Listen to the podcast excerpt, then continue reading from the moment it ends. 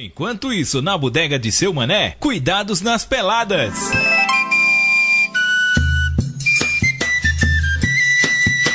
Bom dia, sou mané. Só pensa que eu não reparei o senhor olhando a gente jogando uma peladazinha ontem, foi? Bom dia, meu amigo Chico. Realmente eu andei por lá, mas foi só de passagem, homem. E vou logo dizendo uma coisa a tu. Eu não gostei nadinha do que vi lá. Além de ver teu time perdendo de 16 a 1 pro time do desocupado, tava todo mundo aglomerado assistindo e ainda mais sem máscara. Mas sou mané. Nada de seu mané. Chico, quantas vezes eu tenho que dizer dizer a tu que não pode ter aglomeração, homem. Eu sei que tá proibido torcida de futebol nos campos profissionais, mas nas peladas tudo bem a turma assistir um pouquinho. Até porque os campos geralmente são abertos e no ar livre. Agora me diz, homem, precisa ficar tudo amontoado um em riba do outro? Mas nós pedimos pro povo se espalhar, homem. Não fizeram mais do que a obrigação. Agora repare, o jogador tem que evitar o máximo entrar em contato físico um com o outro. E é importante que todo mundo higienize higieniza a mão e a bola antes de entrar no campo e depois também. E se tiver com febre ou algum sintoma da Covid, não é para passar nem perto do campo e nem de lugar nenhum. Procura um hospital, faça o exame e se der positivo, siga as recomendações médicas. Só assim evita contaminar a família, os amigos e a galera da pelada. Ah, pois, sou mané, eu vou falar com o povo hoje mesmo pra da próxima vez ser mais organizado. Eu acho bom mesmo, mas vem cá, me tira uma dúvida. Eu tava reparando de longe, tu tava jogando com a colher de predeiro na mão. Que danada é isso, Chico? E não foi ordem do treinador Joca da barbearia? Mais uma vez, Joca entrando na parada. Meu Deus do céu. Pense numa qualidade de treinador que manda o jogador jogar com a colher de predeiro na mão. Ele chegou pra mim e disse: Chico, você tem que construir mais a jogada. Então deixa ele, já vem preparado. Tá aqui a colher de predeiro. Ó, oh, e depois ainda vem me perguntar por que é que o time tá na oitava divisão do campeonato municipal. Mas o jogo de ontem, seu mano, acabou nem valendo. Botaram Tom em mão de marreta pra ser nosso goleiro. E ele inventou de defender uma bola de Zé Pé de prancha, não sabe? Ó, oh, esse homem deu uma tapa tão grande nessa bola que ainda estão procurando a bicha no meio do mato. Apoio, eu acho é pouco. Só assim acaba esse jogo doido de vocês. Deus me livre, vem na hora matar um. Se não for da Covid, vai ser por alguma arte de Tom mão de marreta. É verdade, seu mané. Ação de extensão da Universidade Federal de Pernambuco.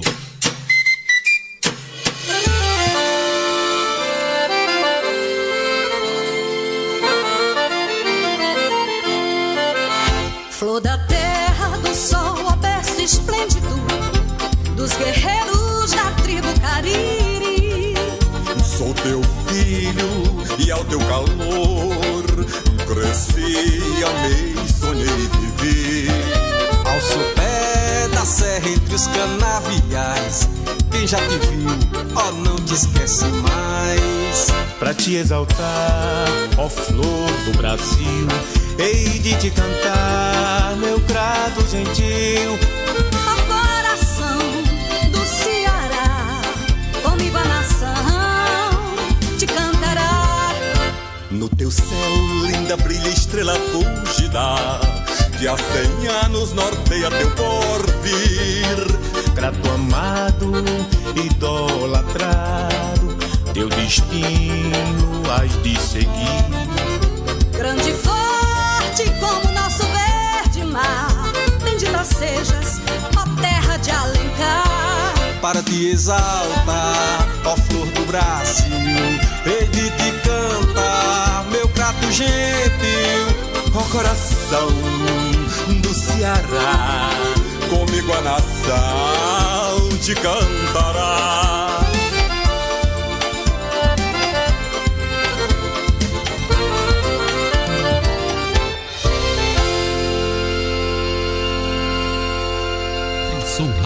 Pensou Rádio Literária Carrapato. Vem ouvir o nosso som alegre e popular. Você aprende, se diverte, tem voz e vez. A música de qualidade não para. Toda a programação pensada em você. Arte, cultura, saúde, bem-estar, humor, educação e conscientização. Rádio Literária Carrapato, a rádio que cola em você 24 horas.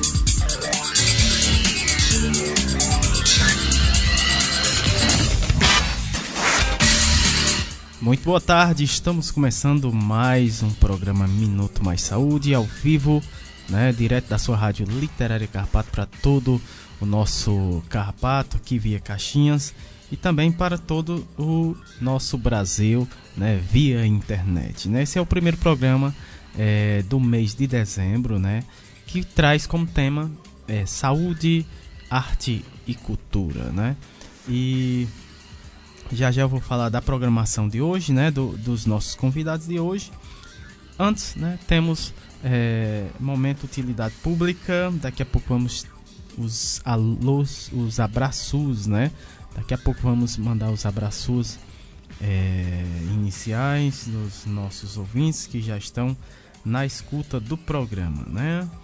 Ah, pois é, né? Ah, primeiramente a gente vai falar aqui né, é, dos casos de Covid da nossa cidade, né? Vamos falar aqui, mostrar aqui os dados da nossa cidade do Crato, uh, dados esses fornecidos pela Secretaria de Saúde da cidade do Crato. Então, total de casos confirmados 8.111 casos, curados 7.942, óbitos 105, é, casos suspeitos 400, 499 Total de casos notificados aqui na cidade, 24.329. Esses são dados do dia 13 de 12 de 2020.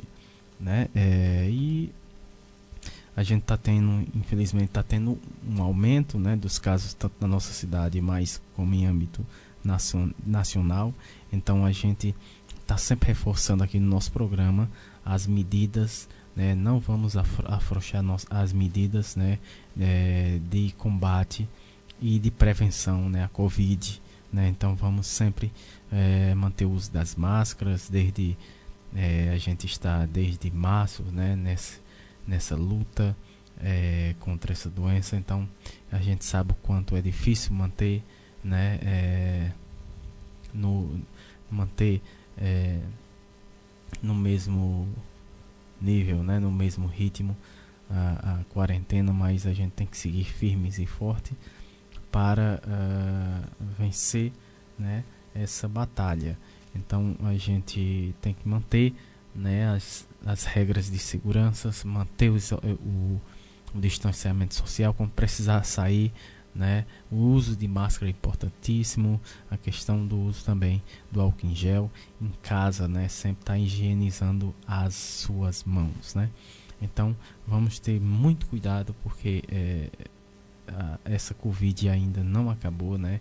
Estamos dependendo aí é, da vacina, né? Que se Deus quiser em breve vai estar disponível e aí a gente vai estar é, tá se vacinando e está é, se livrando aí dessa doença o mais rápido possível enquanto a, a, essa enquanto essa vacina não chega a gente tem que tomar os devidos cuidados para evitar né, a, que essa onda de contágio se é, se alastre né é, novamente né com, com mais velocidade com mais força. Então a gente tem que parar é, diminuir essa onda de contágio, mantendo aí é, esses cuidados importantíssimos.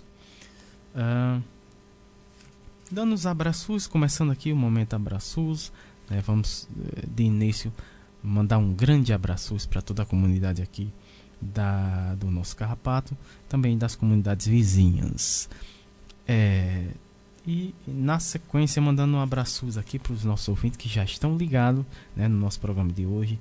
A Simone Leite, né, de Sergipe, é, Movimento SUS nas ruas. Patrícia Silva, direto de Blumenau, aí ligadinha no programa. É, Rede Humaniza SUS, o Sérgio Aragaki também, né? Maceió, tá ligadinho no programa. Professor Ricardo Cecim, Porto Alegre, também tá ligadinho no programa Abraços a Lohane Solano. Um grande abraço para Lohane, direto de Mossoró. Também temos a Graça, um abraço para a Graça, Rio de Janeiro. Fiocruz, Rio de Janeiro. Jaqueline Abrantes, um, um abraço para Jaqueline, né? Também mandar um abraço para as agentes de saúde, em especial a nossa agente de saúde, Ana Cláudia, aqui da nossa comunidade do Carrapato. Também mandar um abraço para a nossa querida Margarida Pereira do Juazeiro do Norte, outra parceira forte aqui no nosso programa. Uh, mandando um abraço também né, para a comunidade estruturada Brasília, toda essa turma, né, parceria aqui com o nosso programa. Rede Humaniza SUS também, é, Movimento SUS nas ruas, Movimento Ela Pode, é, a Unidade Básica Grangeiro 2, parcerias, né, todas essas parcerias que mantém o nosso programa né, firme e forte aqui e cada vez mais fortalecendo nosso programa para se manter cada vez mais e trazendo essas informações importantes aqui para os nossos ouvintes. Vamos falar do programa de hoje. Bloco 1, Atualidades Pandemia. Vamos ter Carroça de Mamulengos, né, com Carlos Gomide, brincante, ator, criador da Carroça de Mamulengo, aqui da cidade vizinha de Juazeiro do Norte.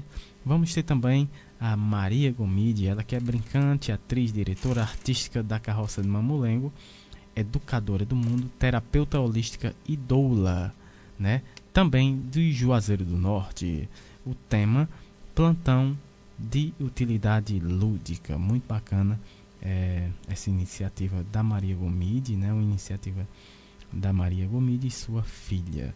Uh, na sequência vamos ter a Shirley França ela que é brincante, matriarca da família Carroça de Mamulengo, cantora de história, artesã e pedagoga. Né? Ela vai falar sobre a literatura como terapia. No segundo bloco, saúde, bem-estar, é, educação, vamos ter a participação da Daiane Botamed, ela que é profissional da educação física é, na Academia de Saúde de Botuverá, Santa Catarina, né? É o tema da fala dela. Me conta da sua janela. Mais outro importante é, projeto, uma, uma importante iniciativa que a gente vai trazer aqui no nosso programa hoje.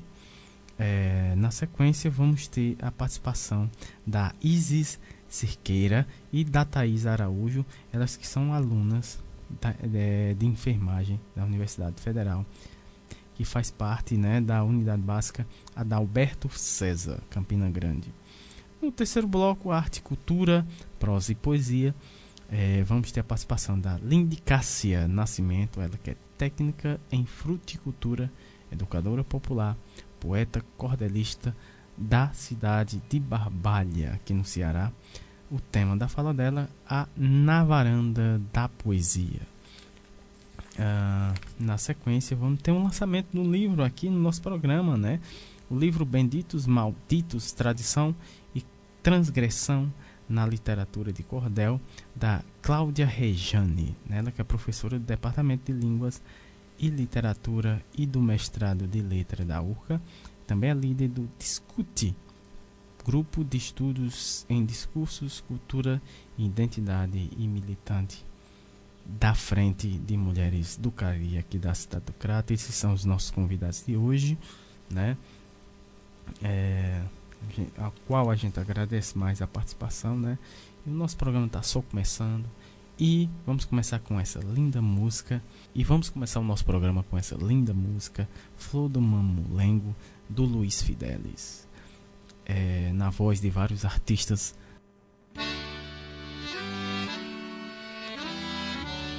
Eu sou a flor do mamulengo. Me apaixonei por um boneco. E ele neco de se apaixonar. Neco de se apaixonar. Neco de se apaixonar. E ele neco. E ele neco de se apaixonar se apaixonar, Neco de se apaixonar, e ele Neco.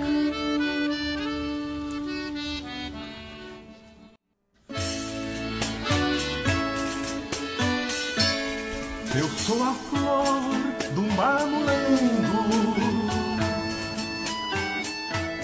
me apaixonei por um apaixonar, neco de se apaixonar. Neco de se apaixonar. E ele nego. E ele neco de se apaixonar. Neco de se apaixonar. Neco de se apaixonar. E ele nego. Eu me apaixonei por um boneco eco. Gepeto me esculpiu, me deu vida e voz mais patativa que me deu inspiração e eco. Moleque, eu juro que hoje eu vou surfar na fluência dessas palavras da onda do mar. Equipado com aparato anti-queda, pré-programado com a enzima de Joseni Lacerda. Eu boto boneco, mas eu tô ligeiro. Vou vecejando entre côncavo e convexo. Eu sou aluno de Luciano Carneiro. Minha zima tem disciplina e circunflexo. Eu já tô com os nervos a todo plano. E eu saúdo Cariri nesse compasso. Nordeste no topo, esse é o plano. Esse boneco é um ciborgue ponto aço. Se no teatro eu não te tá, boneco eu juro vou me farrapar. Já não consigo viver sem teu dengo, meu mamulengo. Se no teatro eu não te tá, boneco eu juro vou me farrapar. Eu não consigo meu mamulengo. E ele nego de se apaixonar. E ele nego de se apaixonar. E ele nego de se apaixonar. E ele nego. E ele nego de se apaixonar. Nego de se apaixonar.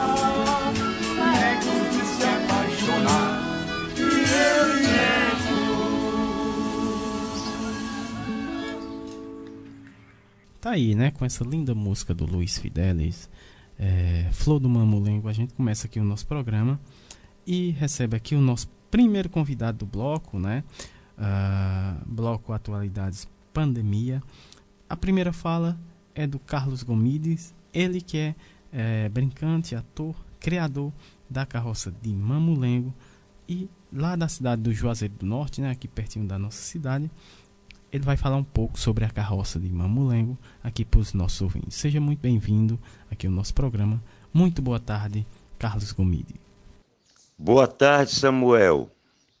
Então, eu sou Carlos Gomide, da Companhia Carroça de Mamulengos.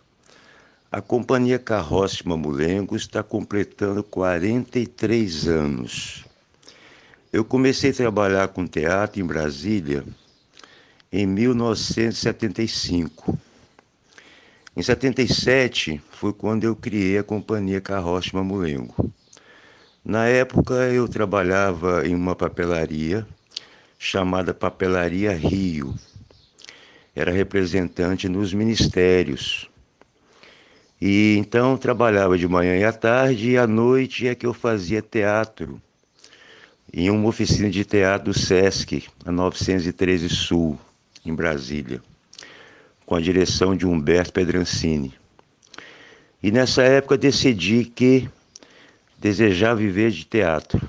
Então eu morava no alojamento da papelaria, saí desse trabalho, consegui um saco de dormir e fiquei três meses dormindo naquelas quadras, mas por outro lado, então eu tinha amanhã à tarde para confeccionar os personagens que eu precisava para montar um espetáculo e a partir daí brincar em escolas, em aniversário, em praças e ruas e finalmente viver de teatro e fazer unicamente o que me trouxesse plenitude.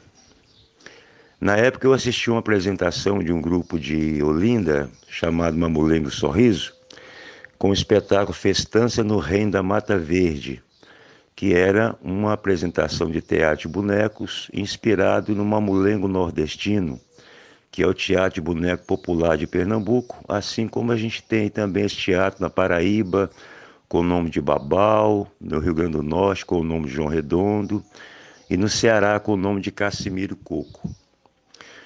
E assim eu vim para o Nordeste para conviver com esses artistas, e a partir daí montei um trabalho e comecei a viajar ao Brasil depois de uma vivência com bonequeiros em Natal, onde acontecia um festival na Fundação José Augusto. Então conheci Mestre Solon, é, Joaquim Guedes, Zé Relampo, Miguel Relampo, Antônio Relampo, todos os grandes brincantes do teatro boneco nordestino. Consegui alguns bonecos e comecei a viajar. Em Brasília, eu conheci Chile, que é a mãe dos meus filhos, Maria, Antônio, Francisco, João, Pedro, Mateus, Luzia e Isabel. E nós viemos morar em Juazeiro do Norte, terra do Padre Cícero. Em Juazeiro, nós fomos conhecer mestre Reisado, mestre Bando de Pífero, de Bacamarteiros, de Lapinha. O trabalho do carroça é isso, é uma inspiração da nossa vivência com a nossa gente, com a nossa cultura, com o nosso foguete, com nossas tradições. E com certeza, muitas de nossas criações também é, surge de nossa imaginação, não é? Pois bem, convivendo com a nossa gente, nós percebemos que é impossível reviver o fogueiro popular se nós não revivermos dignidade. E foi em Juazeiro do Norte, convivendo com os fogueiros populares, com os mestres, que eu fui conhecer, me aproximar de forma mais profunda da vida e da obra de nosso Padre Cícero Romão Batista. E conhecendo o Padre Cícero, você vai conhecer Padre Mestre Biapina, o grande missionário conhecido como o apóstolo do Nordeste, que criou as casas de caridade, açudes, cemitérios, igrejas, e que foi inspirar Antônio Conselheiro de Canudos, que tem uma profunda inspiração também no trabalho de nosso padrinho Cícero em Juazeiro, de onde surge o Beato José Lourenço, da cidade, da comunidade do Caldeirão. E então nós percebemos claramente, e eu sempre falei para meus filhos, que por mais belo que fosse nossa brincadeira, o nosso espetáculo, por mais emocionante que fosse, sempre seria muito pouco, porque a maior arte é a vida. O que nós pudéssemos contribuir na busca de uma vida viva, de uma vida em abundância, de dignidade, para que a nossa gente pudesse ter fartura de saúde, de educação, de moradia, de trabalho digno, de lazer. Com certeza, essa é a maior obra que um ser humano pode realizar em qualquer parte do mundo onde ele esteja. Então, a Companhia Carroça, além de uma apresentação de teatro, nós temos um grande viveiro de mudas que nós plantamos nas praças, distribuímos em nossas apresentações moradores da comunidade, do Cariri, vão buscar mudas lá em casa, mas principalmente nós distribuímos na Romaria do Padre Cícero, que dizia que todo nordestino devia plantar todo dia uma árvore, até o Nordeste virar uma mata só. Então a Companhia Carroça Mamulengos já viaja o Brasil há tantos anos, mas nós escolhemos o Juazeiro do Norte, nós escolhemos o Cariri para ser o local, o lugar, porque acreditamos que Juazeiro do Norte, terra de Romaria, terra de Padre Cícero Romão Batista, terra de Nossa Senhora das Dores, terra da Beata Maria de Araújo, que nós chamamos Santa Beata Maria de Araújo, é um lugar singular, porque com certeza, dado o fato dos Romeiros de Alagoas, de Pernambuco, da Paraíba, do Rio Grande do Norte, do Ceará, enfim, da Bahia, de todo o Brasil, visitarem periodicamente, tudo que acontecer em Juazeiro com certeza vai se espalhar pelo Nordeste, por todo o Brasil. Juazeiro então é nossa terra, é o local nós brincamos, apresentamos e convivemos com nossa gente, compreendendo o que Padre Mestre Beapina dizia, que nós temos que descobrir o que nós podemos fazer por nós mesmos seja distribuindo mudas, seja fazendo vida viva, atividade de alimento nas praças, seja buscando que as pessoas plantem uma árvore, uma árvore frutífera, que façam uma horta, que façam uma compostagem, que plante ervas medicinais, que se dê as mãos para caminhar juntos. Assim é Juazeiro do Norte, onde nós escolhemos para estar. Enfim, o Vale do Cariri. E eu vou encerrar essa minha fala porque com certeza é um tempo curto. É impossível dizer de toda uma experiência de 43 anos. Mas eu vou terminar cantando uma canção que eu fiz para uma história chamada O Gigante do Olho Diamante, que canta assim: Feliz, eu sou feliz, eu não sou nada, eu sou feliz, pequeno, muita atenção, gigante só o coração. Amar as flores perfumadas multicor, em cada fruto singular sabor. O sol, a lua iluminando o céu, passarinhos gorjeando, abelhas gerando mel. Sentir no peito a doçura do amor, a vida viva, natural labor. Pureza fecundai os sonhos meus, a beleza são as marcas de Deus. Pureza fecundai os sonhos meus, a beleza são as marcas de Deus. Feliz, eu sou feliz, eu não sou nada, eu sou feliz, pequeno, muita atenção, gigante só o coração. Mas então, olha, agradecido, um abraço fraternura para você e para quem estiver nos assistindo, nos ouvindo. Estamos juntos e desejo que cada dia mais sejamos fortes para construir um Brasil vida viva, vida e abundância para todos os nossos filhos, para todas nossas mães, para todos nossos pais. Viva o Juazeiro, viva o Cariri, viva o Ceará, viva o Nordeste e viva o nosso querido Brasil. Tá aí, você né, ouviu aí a fala do Carlos Gomides.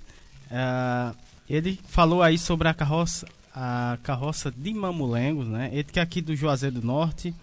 É, o Carlos, a gente agradece demais a sua participação aqui no nosso programa, né? É, e na sequência aqui a gente vai ter a fala da Maria Gomide, ela que é brincante, atriz, diretora artística da Carroça de Mamulengos, educadora do mundo, terapeuta holística e doula. Né? Aqui também da cidade de Juazeiro do Norte, a fala dela é a, o tema da fala dela, né? Plantão de, util, de utilidade lúdica. Então seja bem-vinda uh, aqui ao nosso programa. Muito boa tarde, Maria Gomide. Olá, boa tarde a todos, todos os ouvintes desse programa.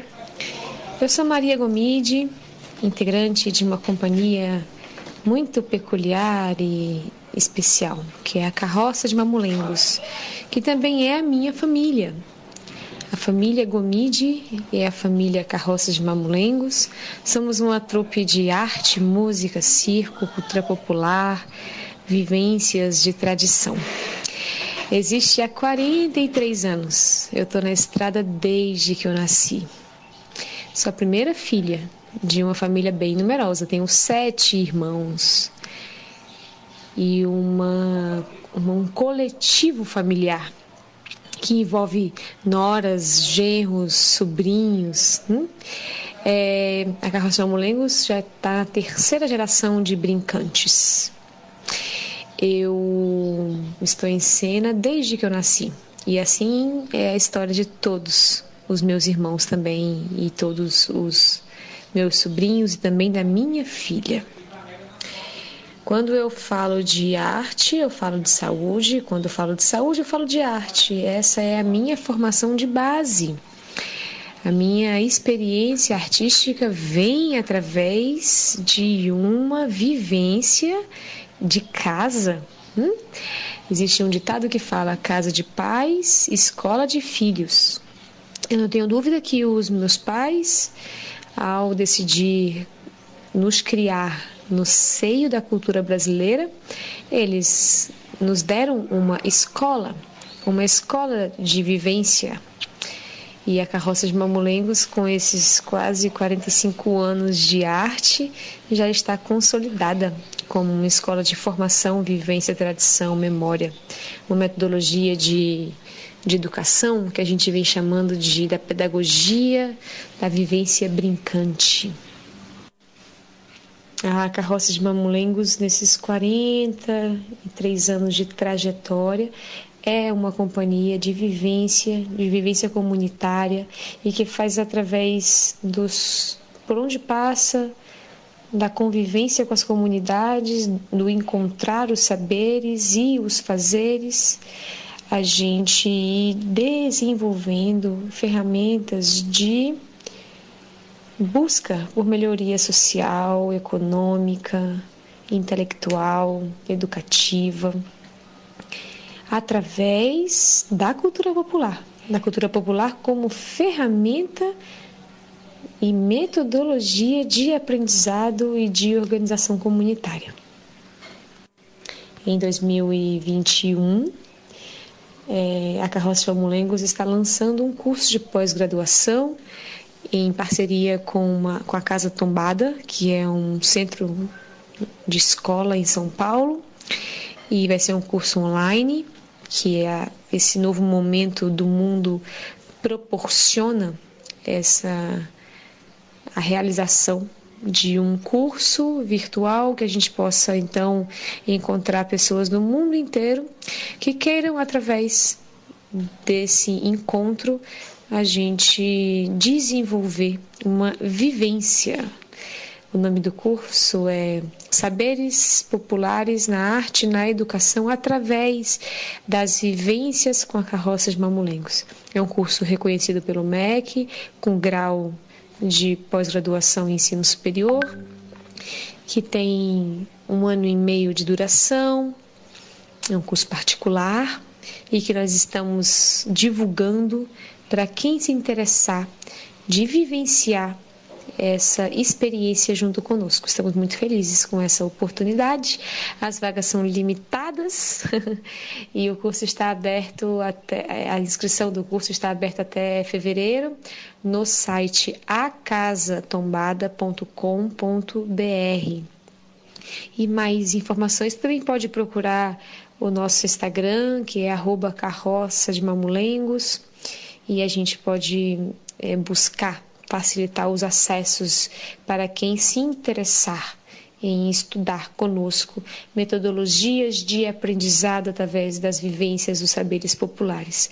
O curso será ministrado e conduzido por toda a carroça de mamulengos, é, além de, da participação de alguns mestres e mestras de Juazeiro do Norte, de Risado, como é o mestre Antônio, o mestre Raimundo do Risado dos Irmãos, o mestre Dodô, o seu Nena, é, a mestra Margarida, o grupo Guerreiro de mestra Margarida, e também haverá um grande elenco de professores de todo o Brasil que já acompanham o Carroça há muitos anos. E nós convidamos para a gente estar juntos nessa jornada. O cuidado com a saúde eu aprendi com a minha mãe, que foi uma pessoa com, que teve oito filhos. E a dinâmica de cuidar de oito filhos na itinerância pelo Brasil, apresentando nos diversos espaços. E a minha mãe teve, sempre teve uma habilidade muito grande cuidar da nossa higiene, cuidar dos nossos dos nossos pertences, cuidar de todo o equipamento da, da carroça de mamulengos, nos preparar para os espetáculos, nos educar dentro de uma itinerância que nós ficamos no, normalmente sem frequentar escolas, fomos alfabetizados em casa.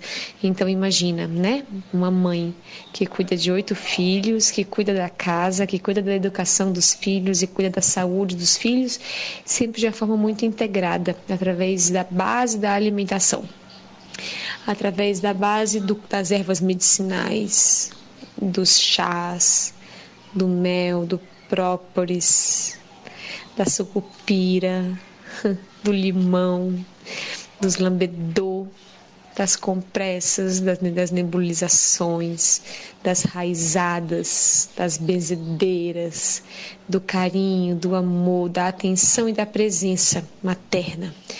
Então, essa é a minha base de formação de saúde. Quando eu engravidei e senti em mim a responsabilidade de ser mãe, E quando minha filha nasceu, um portal se abriu na minha vida e através da responsabilidade de cuidar da saúde da minha filha, eu comecei a estudar práticas integrativas, holísticas de saúde.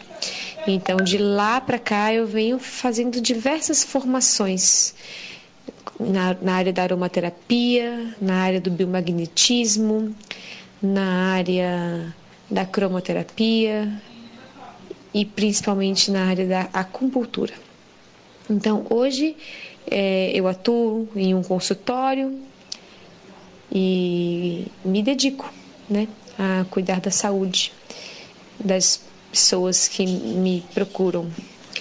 É, e junto com esse conhecimento, eu venho desenvolvendo um trabalho de doula, acompanhando mães gestantes que estão para ganhar neném e entrar nesse portal da maternidade e poder dar um suporte emocional, físico é, para os momentos de parto. E tem sido uma jornada de profundo conhecimento e desenvolvimento é, e um novo olhar que eu considero absolutamente artístico, porque há algo mais belo do que a vida. Qual é o maior espetáculo da Terra? é a vida. É o planeta Terra girando, é um planeta que respira, que dá tudo que a gente precisa para viver, todas as condições. Temos o clima perfeito, a atmosfera perfeita e temos os elementos todos.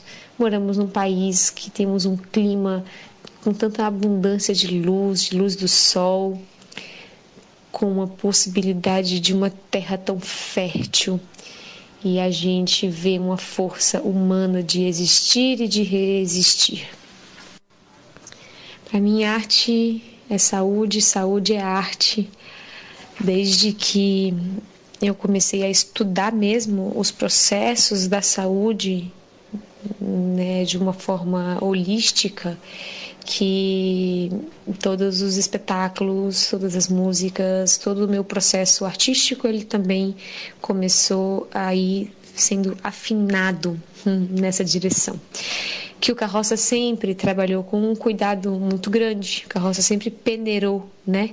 A gente peneira os saberes e a cultura popular de modo que a gente consiga fazer uma arte leve, uma arte limpa, uma arte que não tenha preconceitos, uma arte que possa entrar e sair e possa se comunicar com todas as pessoas, seja elas quem quer que sejam. E que a gente possa comunicar através do belo. Hum, é um, é um, isso para mim é saúde. A saúde é uma grande beleza. É, em 2020, quando iniciou a pandemia e nós tivemos a carroça de Mamolengos toda a nossa agenda de trabalhos cancelada por uma situação completamente indeterminado. Estamos ainda vivendo um momento de suspensão e de uma perspectiva de futuro ainda nebulosa no que diz respeito ao desenvolvimento das práticas artísticas e outros setores também são super afetados, mas a prática artística foi muito afetada. É, então eu percebi que o avanço é, e o único espaço de respiro, de ocupação, de realização artística seriam as plataformas virtuais. Não que antes não fosse, né? já faz mais de uma década que a internet é um, um, um palco de atuação, mas agora ele se tornou o único palco de atuação. E no meio disso eu fui vivenciando na primeira semana de pandemia, na, por volta do dia 17 de março, é, um aumento gigante de lives e tal, e isso me colocou numa reflexão de como que eu então me colocaria perante essa situação é, devido à minha alta exigência de qualidade técnica, de busca para sempre fazer o melhor que eu posso. E, logicamente, as tecnologias e os meios, seja de live, seja de vídeo, seja né, o que o meio virtual oferece, traz algumas limitações, mas também é óbvio que traz outras vantagens também, porque é uma outra ferramenta que traz outras possibilidades de uso. Então foi com esse intuito é, que surgiu uma a websérie Plantão de Utilidade Lúdica, né, um programa de arte e educação que eu criei para minha filha. Então, minha filha, naquele momento que tinha acabado de ir para a escola, teve que parar de frequentar a escola, voltar para casa, que a minha casa é a escola dela, no sentido de que eu considero que o ambiente familiar é a primeira escola de qualquer ser humano e assumo isso com muita responsabilidade. Então, resolvi compartilhar uma forma de aprendizado, de como que eu penso aprendizado com o público de uma forma lúdica e ao mesmo tempo pensar saúde. Então, o um plantão de utilidade lúdica é um programa de arte, educação e saúde para todas as idades. A gente já está chegando no 12 episódio e, e é uma beleza de ver. É um programa que também eu criei no intuito de poder continuar compartilhando com a minha filha é, a vivência com a arte, porque a gente aprende arte na carroça de mamulengos assim, é vivendo. Então eu não poderia passar essa quarentena inteira sem fazer arte. Então, se quem assistiu o primeiro episódio do plantão fique em casa e assistir agora o que está publicado, o episódio Você Gosta de Música, vai perceber um desenvolvimento artístico da Ana né? Ela começou o programa com seis anos, agora já está com sete. O percurso né, do aprendizado dela é o que a gente fala da pedagogia da vivência e da pedagogia brincante. Então, o plantão de utilidade lúdica ele é um, um novo projeto que eu tenho desenvolvido junto com a minha filha, que a partir do ano que vem, inclusive, começa a assinar comigo os roteiros porque eu escrevo o plantão a partir do que ela me conta, do que ela me diz, e ela, inclusive, já começa a construir piadas e construir histórias. E, e tem um ditado que diz que quando a vida dá um limão, a gente faz uma limonada. 2020, então não faltou limões na nossa vida, né? Não? Então eu, como uma palhaça, tô fazendo limonada que só. e distribuindo para o povo. E através desse compartilhar do que temos para dar, frutos vão vindo. É, livros estão chegando, convites é, não faltam para a gente poder estar então compartilhando esse, esse modo de pensar educação, de pensar arte, de pensar cultura.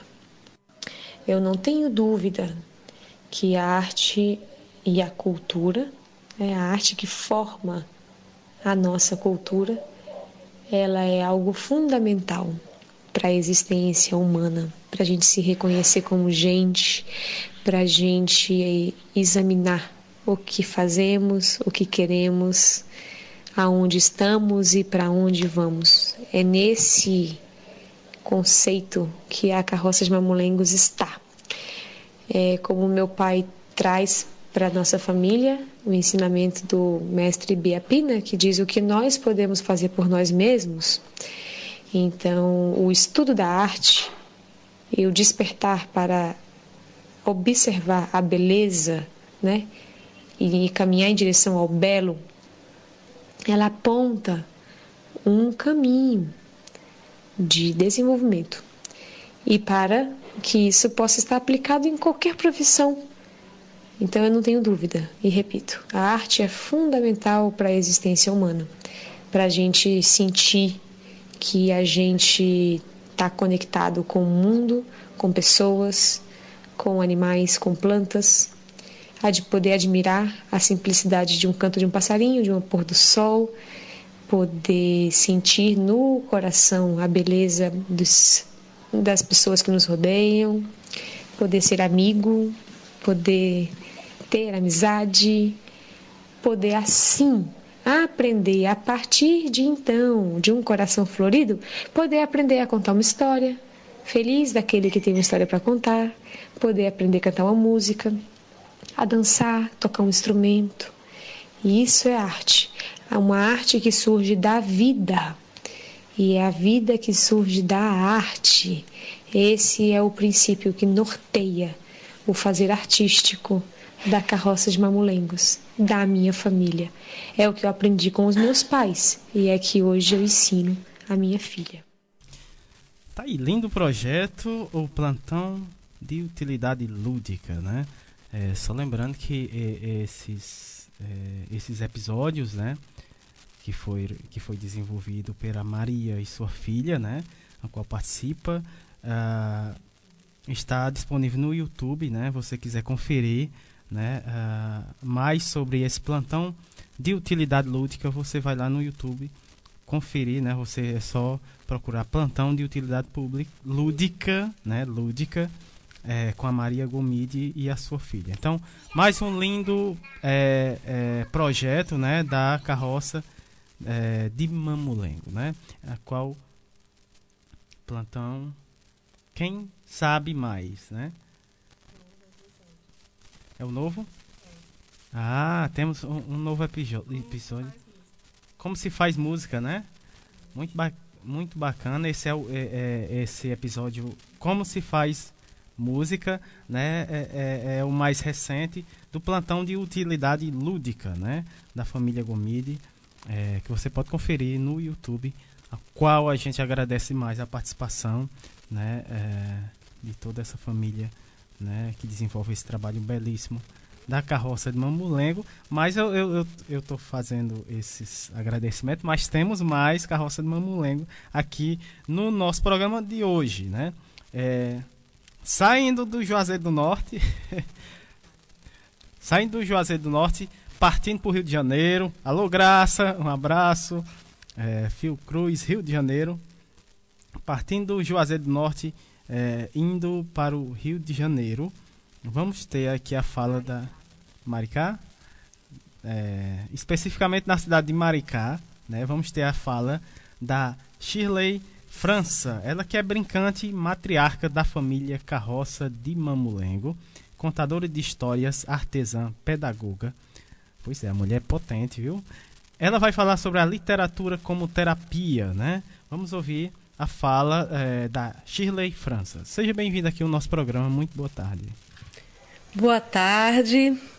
É, Rádio Literária Carrapato. Boa tarde a todos os ouvintes aqui desta tarde. Boa tarde a todos os ouvintes do Minuto Mais Saúde. E muito boa tarde também, Samuel. É, quem vos fala nesse minuto é Shirley França. Eu sou mãe, matriarca da Companhia Carroça de Mamulengos. Sou atriz, brincante, educadora popular, pedagoga e estou aqui hoje a convite para esse, esse Minuto Mais Saúde, para conversarmos um pouco sobre a minha trajetória e falar para vocês aqui um pouco sobre um livro. Eu venho, já que nós estamos falando aqui, eh, estamos numa rádio literária, eu venho trazer para vocês uma, uma, uma, algumas preciosidades, né?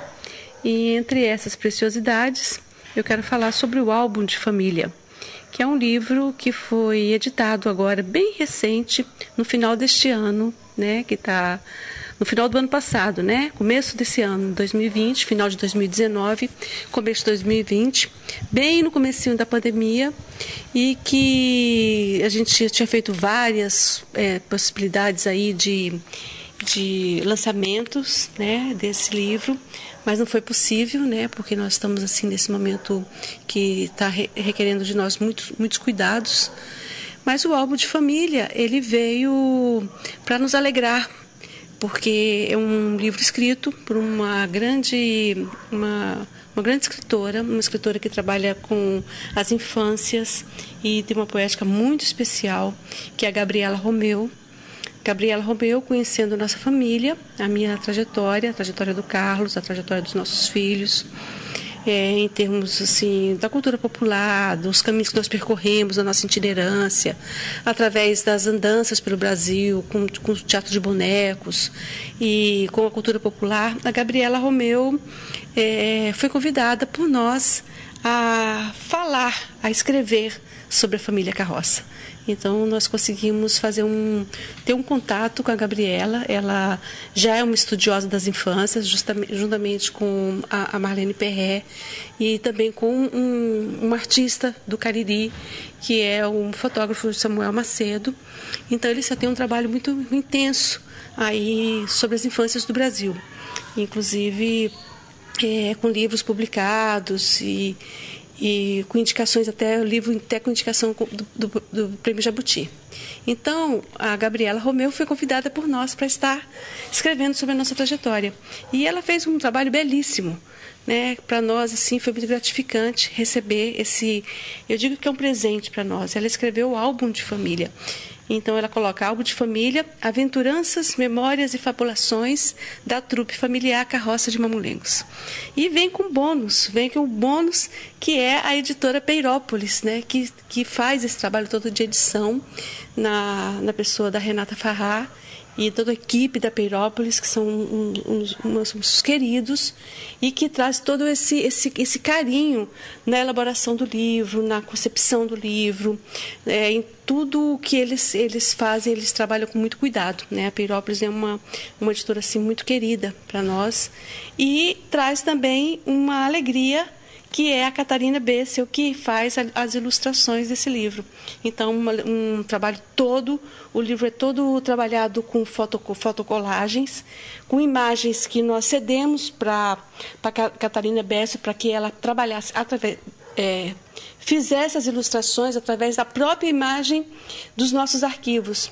Então, ela coloca no livro imagens, rostinhos, é, as, as crianças de perna de pau, fotos minhas, fotos do Carlos, fotos do nosso ônibus, dos bonecos, mas não inteiros, com fotocolagem. Então ela faz um trabalho, fez um trabalho muito bonito no livro. E o livro é uma doçura. Eu digo que o livro é eu tenho uma frase do, do, um, do um autor que, escreve, que fez um trabalho sobre o Manuel de Barros, que ele fala que só 10% é mentira. Eu digo que realmente esse livro, só 10% é é, porque as memórias, as aventuranças e muitas das coisas que ela coloca no livro é muito verdadeiro. Então é um livro que nos emociona muito. Ela com, com certeza traz uma poética, traz todo um jeito de escrever e que eu estou trazendo para cá hoje para esse programa literário e querendo indicar para vocês, para os ouvintes dessa dessa rádio, conhecerem, tomarem sentido que esse livro já está à venda nas livrarias, nas, é, e através do próprio site da Peirópolis, o álbum de família. Então, para nós, assim, é uma alegria poder falar disso hoje aqui nesse programa com você, Samuel. E, ao mesmo tempo, é, esse percurso que eu venho fazendo dentro da pedagogia, eu conheci também um pouco o trabalho com a biblioterapia. A biblioterapia é, um, é uma forma de, de suscitar mais o, os campos imaginativos. Ah, os livros como, como, como é, é, terapia para se lidar com sentimentos, com coisas que precisamos é, perceber. Como diz a Clarice Lispector, ela fala assim: Tenho tido a maior dificuldade no meu caminho. É um enorme esforço que consigo me, me sobrepor a mim mesma. Mas às vezes, por uma palavra tua ou por uma palavra lida, de repente tudo se esclarece. Então, os livros, através dos livros, nós podemos identificar assim as, que as palavras os livros e as palavras são como barcos que nos auxiliam nas travessias necessárias, seja no mar calmo ou no meio das tempestades. Então, esse campo imaginativo, essas possibilidades que o livro traz, isso, isso pode ser é, indicado como uma forma de, de é, expansão da consciência e até soluções de alguns problemas, né? Algumas questões que afligem o ser humano. Segundo Moreira, é, que chama-se Carlos Rosa Moreira, em A Montanha, o Mar e a Cidade, que está no, no livro de Vivências de Biblioterapia da Cristiana Seixas, na página 40, ele fala assim: um livro fechado é isso, um folhoso objeto cheio de letras. Estará sempre à espera. Como ficava a moça solitária nos bailes de antigamente, esperando um canto no salão que a convidassem para dançar. A literatura é uma arte dependente e nisso difere das outras artes. Não bastam os olhos, são necessárias as mãos, e as mãos dependem de uma vontade. Um livro não se exibirá a um simples olhar, tampouco contará histórias a ouvidos distraídos. Livro tem que ser provocado e exige ser degustado ou que o devorem.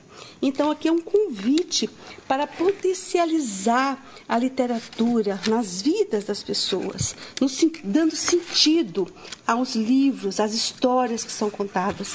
E através dessas histórias, quem sabe, quem sabe poder abrir chaves, trazer é, é, clareza, trazer é, reconhecimento retirar questões do, do fundo das nossas almas, fazer com que nós possamos nos expressar. Nesse mesmo livro de Vivências de Biblioterapia, a Cristiana Seixas escreve assim: O que presencio é que as pessoas têm receio de se frustrar. Por isso, optam por economizar os sonhos, as ações. Ter medo de sofrer já é sofrer. Uma virtude que considero essencial à vida é a resiliência, a capacidade de seguir apesar do que acontece, de adaptar a vida ao que é possível, ao que se apresenta. É interessante tomar-se, tornar-se mais tolerante e resistente frente aos fracassos, que são e serão frequentes na história de cada um, principalmente na de quem desbrava campos desconhecidos. É isso. Deixa esse minuto de silêncio e esse minuto aí de literatura para que vocês reflitam da importância da literatura nas nossas vidas. Samuel, eu agradeço a possibilidade de participação aqui com vocês. Indico os livros como forma de ampliar os nossos horizontes, as literaturas, que tem muita coisa maravilhosa. Então, eu falo aqui com os nossos ouvintes: vamos degustar os livros, vamos folheá-los, vamos ler e devorá-los, para que assim a gente possa ter mais campos imaginativos, que se expandam mais nossas consciências e que abram é, essas possibilidades para muitas e muitas palavras que a gente tem ainda que des, de, descobrir, conhecer, tá? E indico para todos vocês também o álbum de família. Então, falei um pouquinho aqui, desejo que esse minuto é, mais saúde é, perdure por muito tempo. Vida longa à Rádio é, de Literatura Carrapato. Vida longa aos idealizadores desse programa e desejo tudo de bom para vocês, tá bom? Boa tarde a todos, muito agradecida. A gente que agradece o, Shirley, né, por sua contribuição aqui no nosso programa, né, uh, a nossa rádio literária, né, Carrapato, não é rádio literária Carrapato à toa, né, a gente está coladinho dentro, é, é, a, a, nossa rádio funciona, né, é, provisoriamente, né, mas a gente funciona atualmente é, vizinho né, a uma biblioteca. Né? A, a, o nome da biblioteca aqui é Oca Literária, por isso o nome, né, Rádio Literária, né, e, e com certeza né, os livros têm um papel fundamental né, é, na transformação, né, no conhecimento né, da, das pessoas. Quando você busca, quando você é, é, cria o hábito da leitura, você cria várias possibilidades de viajar, é, várias possibilidades né, de, de você é, se desenvolver, né, é, é, a sua tanto o seu intelectual, né, como, como a sua imaginação, né? Então os livros são importantíssimos, né? A gente é, sempre que, que pode, né? Sempre está procurando é, é, trazer esse incentivo aqui dentro da nossa comunidade, principalmente para a, as crianças, né? Que estão iniciando, né? É, é, tendo aquela intimidade tanto com as letras, né? É, na questão de escrever e, e, é importantíssimo esse primeiro contato com o livro, porque aí vão criando de certa forma um, um hábito, né? Que mais para frente é, vai reforçando ainda mais essa questão é, da de você é, ter um, um certo é, um certo como é que se pode dizer um certo gosto né para a leitura e, e a gente sempre está sempre tá é, é, trazendo é, maneiras, né, iniciativas, atividades que busquem é, é, trazer né, é, as crianças, não só as crianças, né, eu falo das crianças, mas o público como um todo. Né? Então a gente tem aqui dentro do, da, da programação da nossa rádio, a gente tem um programa voltado né, para o incentivo à leitura, que é o programa Sementes da Leitura, né, vai ao ar toda quinta-feira, né, a partir das 7 horas. É muito bacana esse livro, esse, esse programa, né, o qual eu já convido os nossos ouvintes né, do, do, do programa Minuto Mais Saúde para conferir toda quinta-feira. A partir das 7 horas a gente tem é, é, esse programa né, muito bacana, Sementes da Leitura. E, e, e, a gente pretende também trazer outras, outras formas de incentivo à leitura aqui é, dentro da nossa comunidade. Uma delas que é a geloteca, que eu achei uma ideia maravilhosa, né?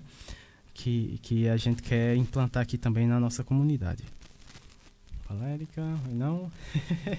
então a gente agradece demais a Shirley França, né? Ela que trouxe aí, a, a, falou sobre a literatura como terapia e com certeza é, você viajar nos livros é uma terapia maravilhosa. Então a gente agradece Fala, Érica. Érica. É, a gente agradece não só a Shirley, mas a Maria, a seu Carlos, por essa oportunidade de ouvir uma linda história, né? Como também dia 26 a gente vai ter um momento, muita gente pergunta assim: "Eu queria conhecer um pouco mais sobre a comunidade do Carrapato", né?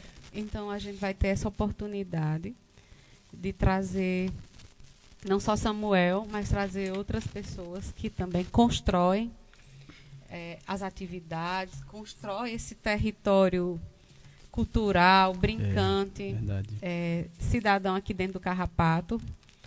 É, dia 26, é, essa pessoa e outros participantes trarão um pouco das atividades, de como surgiu, como é feito, planejado e executado os projetos aqui na comunidade. Né? Então a gente aguarda também a audiência de vocês para ouvir um pouco da história daqui da comunidade do Carrapato.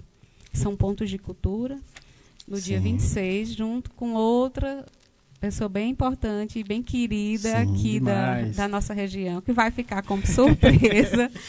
a gente é, aguarda né? vocês e, e cada programa desse mês é algo está sendo muito amoroso, muito afetivo, pessoas assim que a gente conhece, conhece das atividades, conhece da história, é, daquilo que ela realiza e potencializa dentro do cenário artístico e cultural do, do nosso querido Cariri. Vamos agora de novo abraços. Temos abraços aqui, né, especial.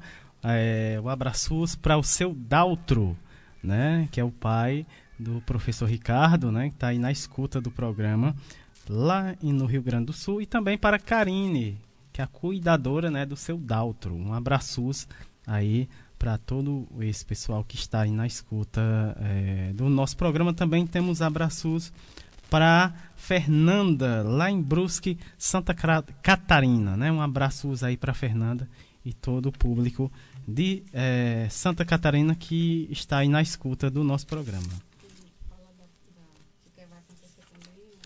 temos. Mais uma atividade pública. Temos mais. É, é, qual, qual é, Erika? Do, do, lançamento, é? É, da programação do sorteio. Sim, tem, é, temos novidade aqui no nosso programa também. É, a gente procura sempre trazer é, a interatividade dos nossos ouvintes, né? E temos aqui mais um, um, projeto de incentivo aqui à interatividade dos nossos ouvintes. A gente sabe que é, é o, o, pessoal está é, sempre né, na escuta do, do, do, nosso programa, mas a gente gosta também de muita interatividade aqui no programa, né, Eric? E pensando nisso, a, a gente está lançando aqui o Participe e ganhe um brinde, né? Participe e ganhe um brinde.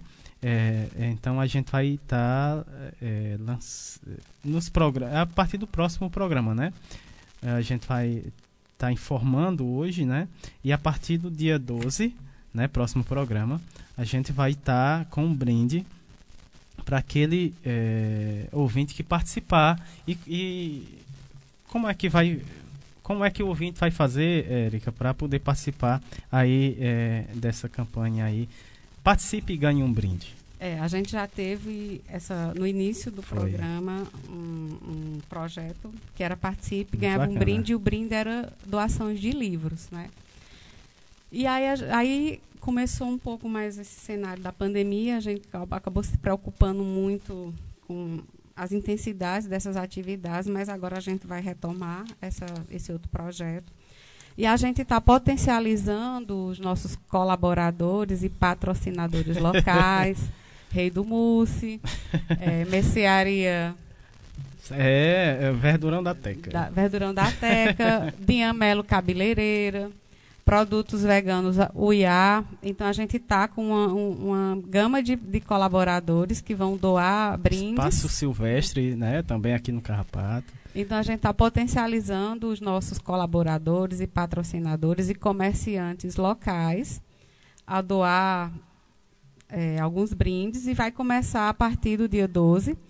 O ouvinte tem que ligar para a rádio, mandar o WhatsApp e dizer que está ouvindo o, o programa Minuto Mais Saúde e pode fazer uma pergunta ou não, mas ligou, diz, dizer que está ouvindo, está ligadinho no programa, vai para um sorteio e ao final do programa, no último bloco, a gente faz um sorteio e faz a entrega. É isso, Samuel?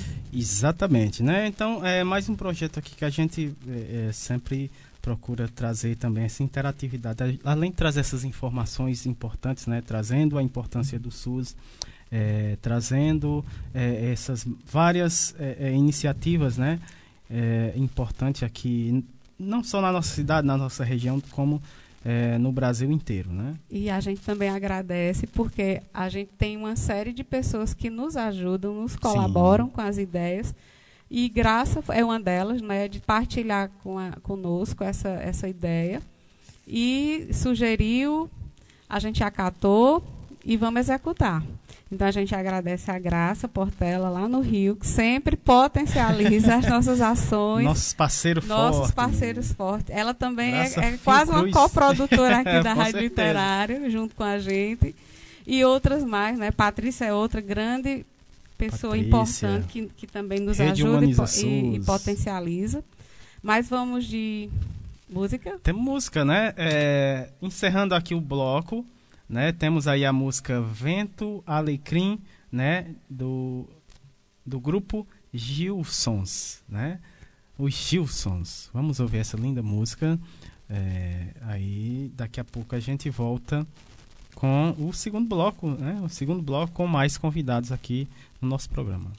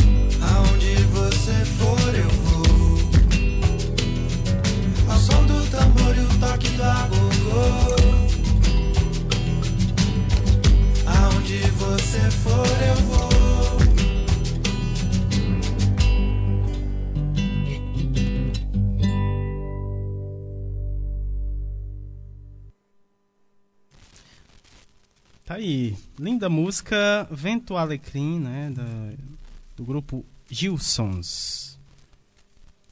Dando início aqui ao segundo bloco, saúde, bem-estar e educação, né? Vamos ter aqui a fala da Daiane Botamed.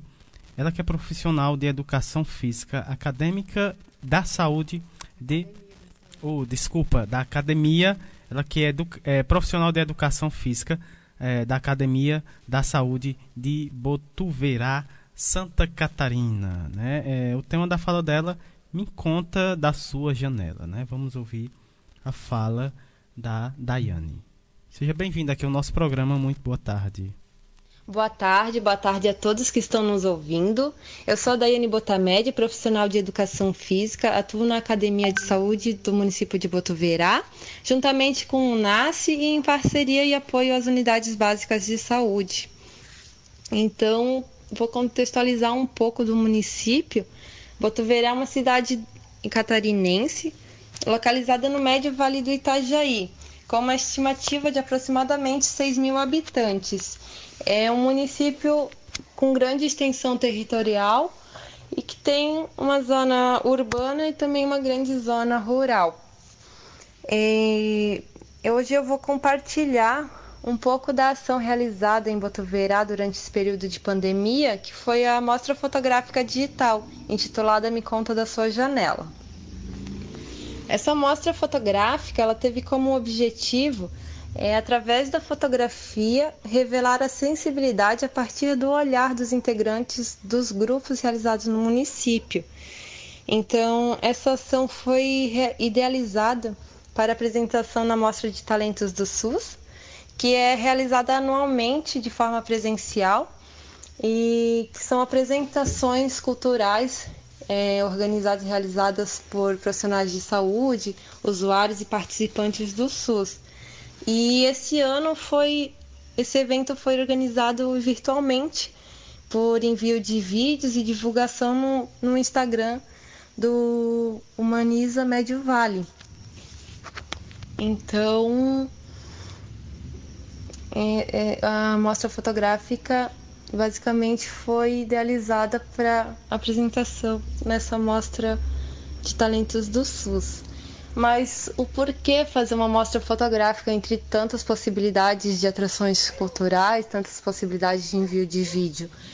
Então, devido à interrupção né, das atividades coletivas no começo do ano, por conta do distanciamento físico, social, é, ficou, ficaria inviável pensar alguma atividade em, de modo coletivo, que todos os participantes poder, pudessem participar, sendo que a gente tem vários grupos em, nas unidades do município, né? Ficaria inviável pensar organizar alguma coisa em nível de movimento nesse momento. E foi uma forma de tentar conectar de novo os participantes, mesmo que de forma virtual, remota, é, eu senti que houve uma conexão assim dos, dos participantes, uma integração na, nessa mobilização em querer participar da mostra, de querer de certa forma ajudar, de estar junto. Isso trouxe uma, uma nova integração, uma nova forma de integração para o grupo, para os grupos. E também trouxe essa valorização dos cenários. Botuverá é um município com muitas riquezas naturais, tem muita riqueza na fauna, muita diversidade de, de paisagens bem diversificada. Então, a mostra teve também como objetivo valorizar esses cenários e contemplar essas simplicidades que passam por muitas vezes batidas no nosso dia a dia. Além de trazer a sensibilidade de cada participante em registrar com as lentes das câmeras do, do próprio celular e, e com um ângulo que seus olhos mais apreciavam ver a, o cenário da sua casa, o cenário do seu quintal e foi um momento, né, de se envolver com a atividade proposta, de elas se envolverem, de estarem ali presentes e perceberem os detalhes que passam despercebidos, como falei no nosso dia a dia, no nosso cotidiano, que a gente está em casa, mas na correria acaba não percebendo certos detalhes. E esse ano, em 2020, devido à pandemia, foi o ano que nós mais ficamos em casa, então foi um, um meio de valorização desse lugar, de ressignificar esse lugar.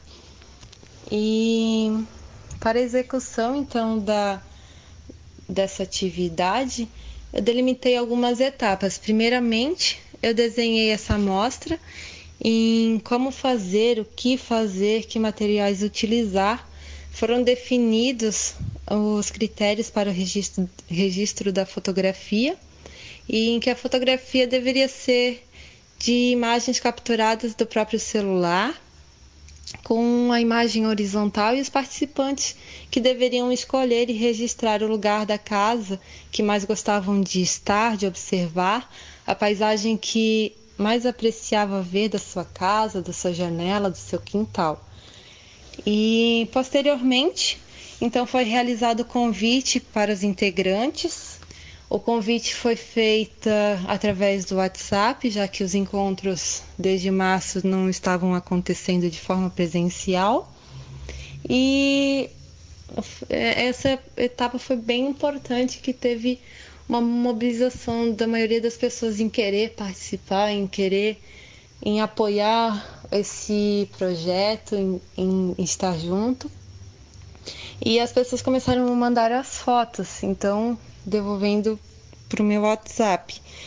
E nessa etapa eu tive outra apoio muito importante, tanto da agente comunitária de saúde Sandra, como da, da psicóloga Francine, que auxiliaram, foram ter na casa de pessoas que não tinham acesso a celular e internet, para auxiliarem elas a também registrarem a sua foto, a participarem desse momento. E por fim, aí com todas as devolutivas de fotos, então houve, houve a compactação das imagens e que e o monte, a finalização da amostra. Para falar que eu não editei as fotos, a única coisa que eu, que eu arrumei foi a luz, a iluminação, mas de restante, ângulo, lugar, escolha assim do lugar do cenário foram todas as próprias participantes, próprias integrantes que escolheram e me enviaram. Então, como resultante dessa ação, é, além da apresentação de forma digital, ela trouxe uma conexão, uma mobilização e querer participar dos integrantes, né? Então, achei isso muito importante. E trouxe um olhar das próprias participantes sobre o seu meio, sobre a sua realidade, o seu modo de ver. mostra a simplicidade, a riqueza de todas as paisagens, o cuidado na escolha dos ângulos, o enquadramento e essa ressignificação do estar em casa do olhar com mais atenção aos arredores, ao, ao apreciar as cores, as formas e que fazem parte do nosso meio e que, como eu já falei, passam muitas vezes despercebidas, abatidas. E após essa a divulgação da mostra no Instagram do Humaniza, Então eu revelei a fotografia, entre, entreguei a cada participante como uma devolutiva, uma, uma forma de retribuir todo o tempo cuidado, dedicado, e também como uma forma de materialização dessa ação, de memorizar em forma de papel o significado da sua participação nesse projeto. E ao entregar a fotografia ah, para o participante, então eu perguntava o que essa pessoa sentiu ao registrar a foto, o que essa fotografia o faz sentir, o que, que ela sentiu ao ver a fotografia, estar nesse lugar. E a pessoa, e como uma forma também da pessoa externalizar os seus sentimentos, o seu olhar para a fotografia e, e para o seu meio. Então, o que eu posso para complementar, assim, para concluir que essa mostra ela trouxe para mais além de que somente uma mostra fotográfica de forma digital ou de uma, de uma fotografia é, revelada no papel, mas ela realizou sutilmente o movimento de cada participante de olhar para si e principalmente para o seu meio. E eu gostaria muito de agradecer o convite, a oportunidade de estar aqui nesse momento de fala. É muito importante esses momentos de trocas de saberes, principalmente nesse ano que, tá, que parece que tá tudo tão mais difícil, né, com a pandemia. E é fortalecedor saber que tem gente que nos apoia, que nos escuta, que somos que somos parte de um todo que a gente não está sozinho e nos fortalece muito para o enfrentamento dos novos desafios. E mais uma vez, muito obrigada. É, a gente aqui agradece, Daiane, por essa bela experiência, por esse compartilhamento e a gente fortalece sim o trabalho de cada profissional dentro do SUS. E nós não estamos só, né? O SUS é todos nós e tudo, tudo, todos juntos, né? Então a cada, a cada, a, a cada programa a gente sempre tenta potencializar várias falas, várias experiências, troca de saberes, conhecimentos e da música as nossas falas através dos nossos sotaques, né, Samu? né? Então a gente também faz isso. É, a gente, eu costumo dizer a Samuel que a gente faz uma viagem pelo é. Brasil. Todo sábado. Todo sábado. é, essa construção de cada programa, ela, ela é muito afetiva. Ela, ela transita por, por, por, pelo um contato que a maioria dos colaboradores eu não conheço.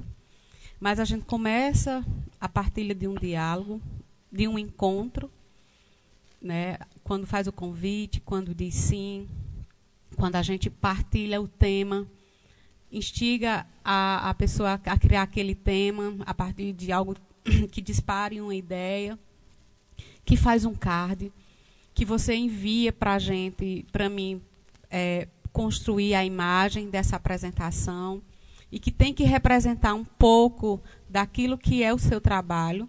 Então, é, é um processo de criatividade que a gente partilha, Isso. porque a gente quer enaltecer o trabalho de cada um de vocês como uma forma de agradecimento por estar junto com a, e com a gente, né, Samuel?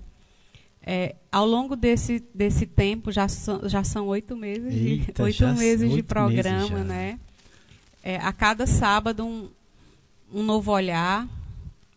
A gente, a gente se reinventou também, porque faz quase dois meses que a gente também está no, no, podcast. Sim. E muita gente cobrava, que ficava a, as falas e quem perdia o programa às vezes não, não escutava. Né, Exatamente, né?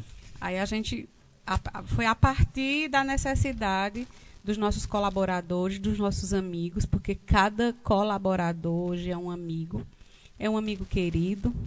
E é esse encontro que a gente promove, mesmo distante, mesmo de pessoas que a gente nem conhece e que a gente nem imaginava um dia conhecer. Pois é. Né? Tem pessoas assim que têm uma importância, uma significância para a saúde pública do nosso país que a gente nem imaginava que iria ter, ter contato.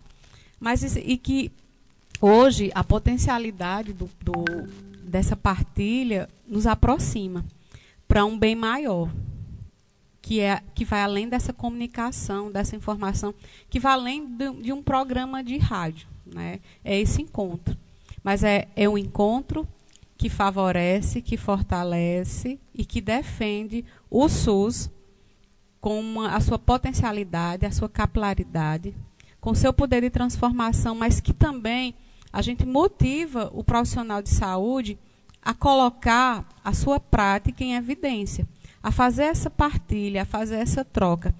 Então, a gente é que se sente agradecido, Daiane, por estar tá ouvindo você e tantos e outros colegas que já passaram, que ainda vão Sim. passar por aqui, porque o programa, praticamente o mês de dezembro, a gente já fechou toda a programação, todos os nossos colaboradores já foram conectados, contactados. A gente está só na construção já dos cards, a gente adianta muita coisa, porque a gente já está pensando em janeiro. a cabeça já está no pensamento de janeiro. E janeiro a gente volta com temas também potentes, com temas políticos, no sentido de resgatar o SUS na defesa, na, na construção, na, na, na sua, no seu poder de ação. Vamos para um segundo ano ainda em pandemia novos gestores né, em, é, que vão assumir é, esse comando de municípios pro, pro, e, consequentemente, novas gestões. E mesmo aquelas gestões que vão continuar, a gente precisa, às vezes, dar, como diz aqui no Cariri, uma cutucadinha para ver se acorda, para ver se potencializa, para ver se dá uma dinamicidade até nas atividades e ver o que é que a gente precisa fazer ainda, porque ainda há muito a ser feito. Mas vamos é, de programa, Samu? Com certeza, né? Isso é importante e, e eu acredito que esse programa traz é, tanto essa interatividade, né? É, dos nossos convidados com os, e, e traz e dessa interatividade, é, dessas informações né, que, que os nossos é, traz para os ouvintes isso com certeza enriquece demais né trazendo, buscando sempre a gente sempre eh, busca é, trazer uma linguagem, né, que bem acessível aos nossos ouvintes. Dando início aqui o segundo bloco, vamos ter aqui saindo de Santa Catarina indo para Paraíba agora. Vamos para Paraíba. Com, vamos ter aqui a fala de duas potências femininas, né? A Iris, a Isis Siqueira e a Thaís Araújo, elas que são alunas é, de enfermagem da Universidade Federal de Campina Grande, é, UBSF, né? É, Adalberto César, né? Que deve ser a Unidade Básica de Saúde, não é isso, Eric? Exatamente. Lá em Campina, em Campina Grande, Paraíba, o, a qual eu mando grande abraços para todo essa turma de Campina Grande. E o tema da fala das, das meninas é vivência na atenção básica em tempos de pandemia. Então, sejam bem-vindos aqui ao nosso programa. Isis, Thaís, muito boa tarde. Boa tarde, meu nome é Isis, sou estudante de enfermagem do curso de graduação da UFCG, do campus Campina Grande. E vamos falar um pouquinho agora, eu e minha colega Thaís, da nossa experiência é, de algumas atividades desenvolvidas no bairro do Pedregal, que é um bairro periférico aqui de Campina, é, que nós desenvolvemos na unidade de saúde Adalberto César, que é a unidade modelo e que acomoda duas equipes diferentes. É, então, durante essa pandemia, nós tivemos que parar nossos estágios correspondentes ao nono período do curso e ficamos com, apenas com atividades online. É, então, nós começamos a cursar uma disciplina optativa é, que tem o objetivo né, de nos aproximar dos profissionais da atenção básica, já que nós estávamos impedidos de ir até a unidade. Então, foi uma forma que os professores encontraram da gente não perder a oportunidade de estar tá vivenciando a rotina da atenção básica e ao mesmo tempo sem colocar é, nossa saúde em risco devido à pandemia. Nossas atividades elas foram desenvolvidas com os profissionais de saúde dessa unidade do Adalberto César, contando com a presença da médica da equipe, das enfermeiras, dos ACS, de duas alunas de um PET, que também atua na mesma unidade. É, então, nós começamos a ver as necessidades da equipe, né? A equipe trazia a demanda, nós trabalhávamos o tema, preparávamos a discussão e toda segunda tarde nós discutíamos é, durante uma aula através do Meet. Uma roda de conversa, onde todo mundo colocava os seus conhecimentos, porque a gente sempre trabalha de uma forma dialogada, né? A, a princípio, as temáticas elas foram definidas de acordo com uma fragilidade do bairro que aí no caso é a questão da gravidez na adolescência e os métodos contraceptivos indicados para os adolescentes. Foram temáticas que as ACS acharam importante discutir e nós preparamos a aula baseada em artigos, em pesquisas, através de vídeos do Ministério da Saúde e tudo isso sendo monitorada, supervisionada pela nossa professora Sheila que coordenou todas as atividades para que a discussão ocorresse de uma forma bem suave, com embasamento científico e ao mesmo tempo não fosse cansativo. É, esse tipo de aula potencializou é, a proximidade entre o ensino da graduação, né, essa questão acadêmica, um cunho científico, da prática profissional dos ACS, das enfermeiras, dos médicos. Porque é um conhecimento acadêmico, né, muito teórico, baseado em artigos, baseado em pesquisa, que aí, quando a gente traz para discussão, a gente puxa o relato dos profissionais, que aí vem os usuários, é, algum contexto da comunidade, algo que já aconteceu. Por exemplo, na questão do contraceptivo, né? Por que, que o contraceptivo oral não é o mais indicado para adolescentes? Porque elas esquecem, né? Porque tem um risco de falha muito grande, já que elas, quando notam os efeitos colaterais, muitas vezes abandonam. E aí, a partir disso, a gente vai puxando os relatos de conhecidas ou de moradoras da área de cada uma delas que já aconteceu isso.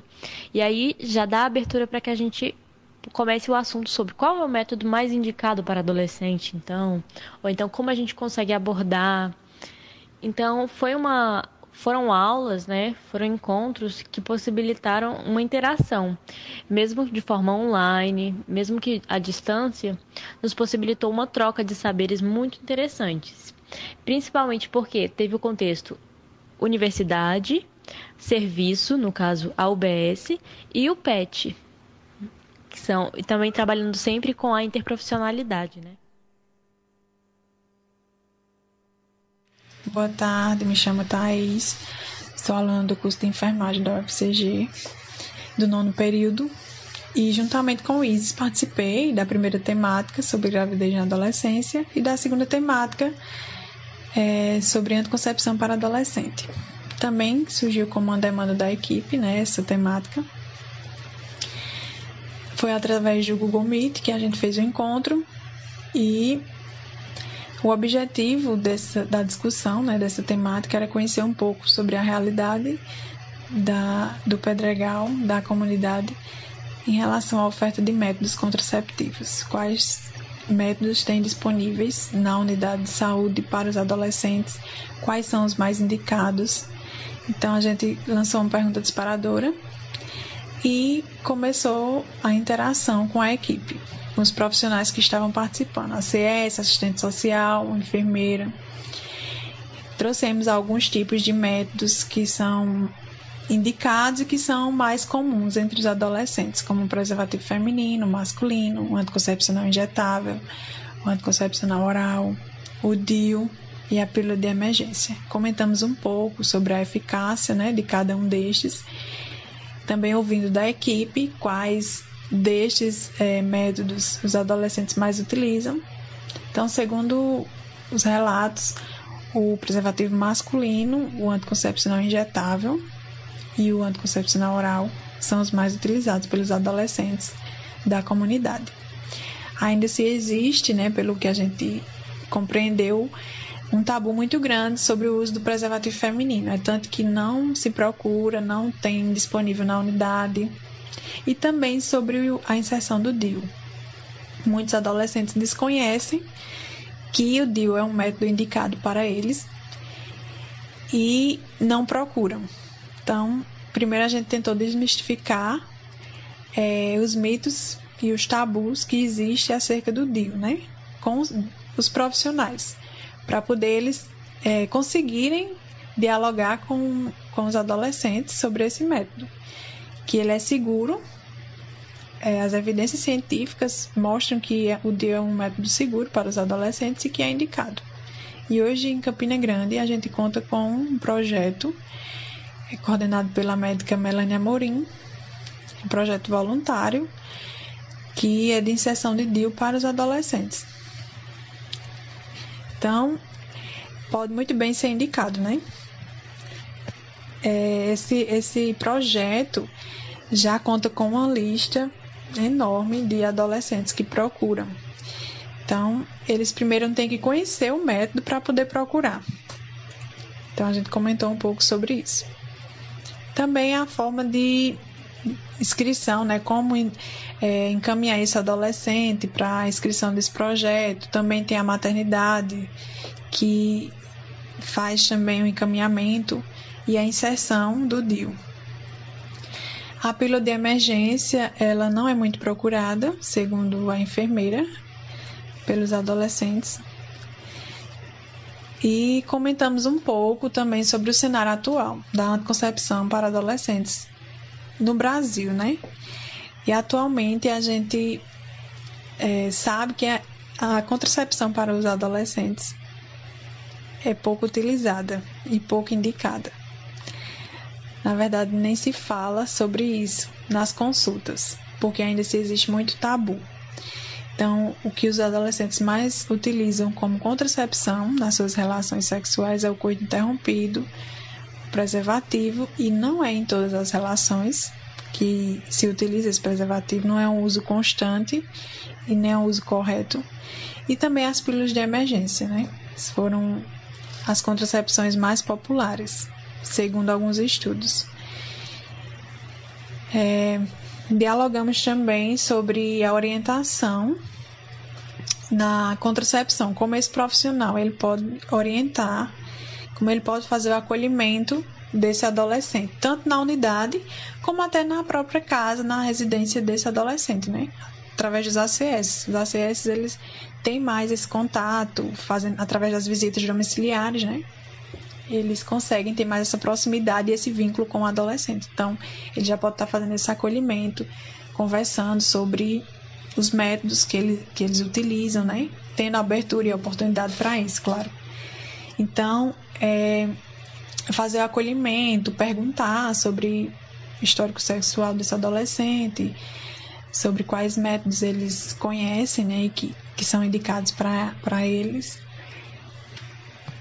Ajudar o adolescente a escolher um método mais adequado e que ele consiga usar corretamente. É, falar com o adolescente sobre a eficácia desse método, sobre o uso correto e os benefícios também. Tranquilizar esse adolescente sobre o uso desse método, né, sobre os riscos. E também reforçar que a anticoncepção é a primeira etapa da vida sexual segura. Esclarecer que o preservativo feminino ou o preservativo masculino são é, os métodos que vai prevenir contra a IST. Não basta apenas fazer uso dos métodos hormonais ou os métodos intrauterinos ou comportamentais, né? seja qual for. Tem que se usar o preservativo que é hoje o método que se protege contra as ISTs. E o uso correto e o uso consistente é o que vai diminuir né, as gravidezes indesejadas. É isso aí, né? Tivemos aí a fala, a fala das meninas, né? Da Isis Cirqueira e da Thais Araújo. Né? Elas falaram sobre vi as vivências na atenção básica em tempos de pandemia, né? E, é, e aqui a gente ressalta né, a importância é, do, do, do, conhecimento ac acadêmico, né? É, sendo, é, sendo posto em prática né, é, nos serviços principalmente nas unidades básicas de saúde, né? Então a, a gente traz, né, essa, essa vivência, né, das meninas aqui lá da unidade básica de saúde Adalberto César, lá em Campina Grande, Paraíba, e a gente agradece demais, né, a participação dela trazendo essas informações, né, que são importantes importantíssima, né, que, é, é, que a gente repassa aqui no nosso programa para os nossos ouvintes. Né? A gente sabe o quanto é importante cada uma dessas informações é, que os nossos convidados trouxe hoje. Né? É, estamos no segundo bloco, encerramos o segundo bloco né, com a fala das meninas. É, temos uma música, né? Temos música, mais uma música. Essa música linda, mais uma linda música. Essa daqui do Luiz Fidelis, né? Mais uma vez aqui no nosso programa hoje. Ele traz a música Meio Dia. Então a gente vai ouvir essa música, já já a gente volta com o terceiro bloco.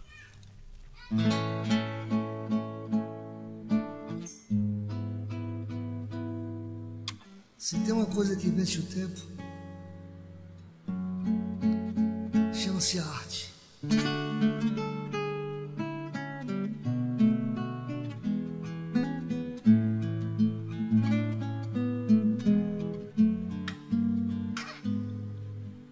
escorro o suor do meio-dia, assoviando a melodia. Tento saciar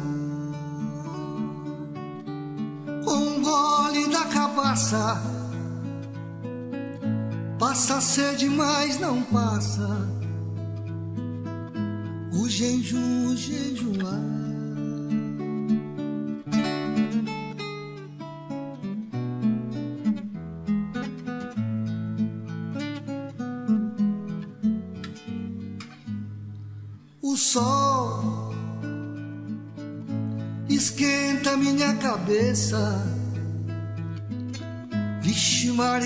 Esqueça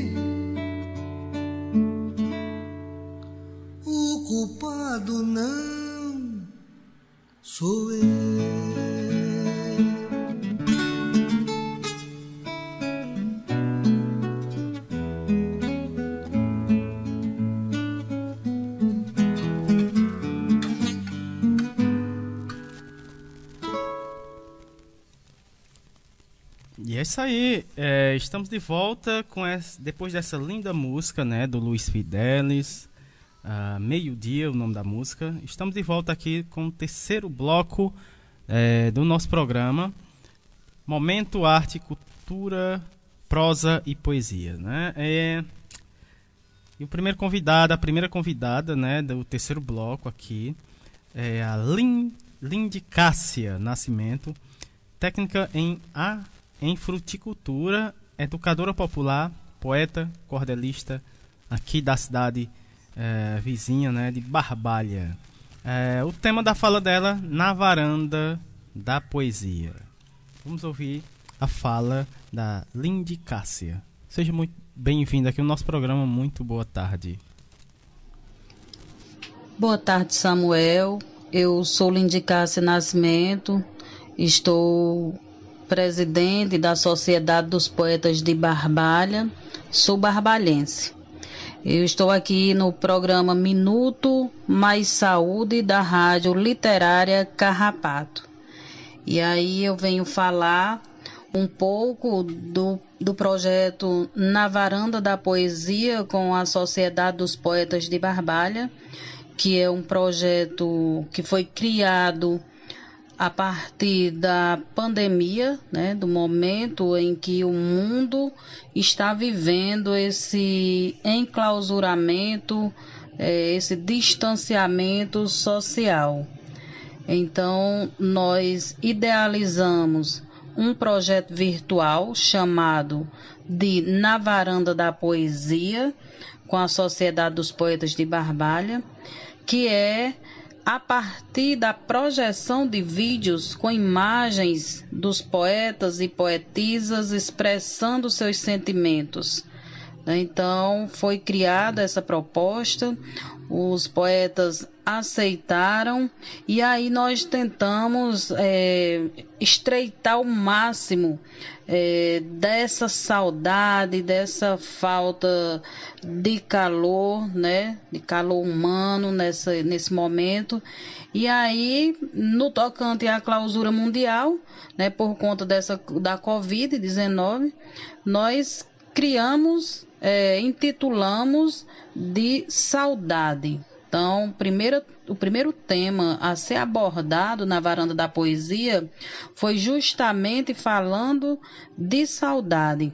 E foi surpreendente, porque todos os membros ativos né, da sociedade dos poetas participaram com poesia rimada, falando dessa saudade, da saudade dos encontros, das reuniões, dos, dos eventos. Então, assim, foi magnífico. E aí a gente sentiu essa alegria, sentiu que despertou essa alegria nos poetas. E aí, logo em seguida, nós já pensamos numa segunda edição. Então, na segunda edição, eh, nós colocamos um tema de fe festas juninas, né? Por ter sido no mês de junho. E aí, como todo, todo mundo estava em casa, nós pensamos em, em algo que animasse as pessoas, né? Porque, por exemplo, é, passar a festa junina sem acender fogueira, como seria? Como seria é, na vida de, dos poetas? como que a gente poderia é, mostrar para as pessoas que, independente disso, é, a gente é dotado de alegria, entendeu? E aí nós resolvemos ousar e convidar poetas da região do Cariri para fazer parte é, da varanda da poesia. E foi brilhante.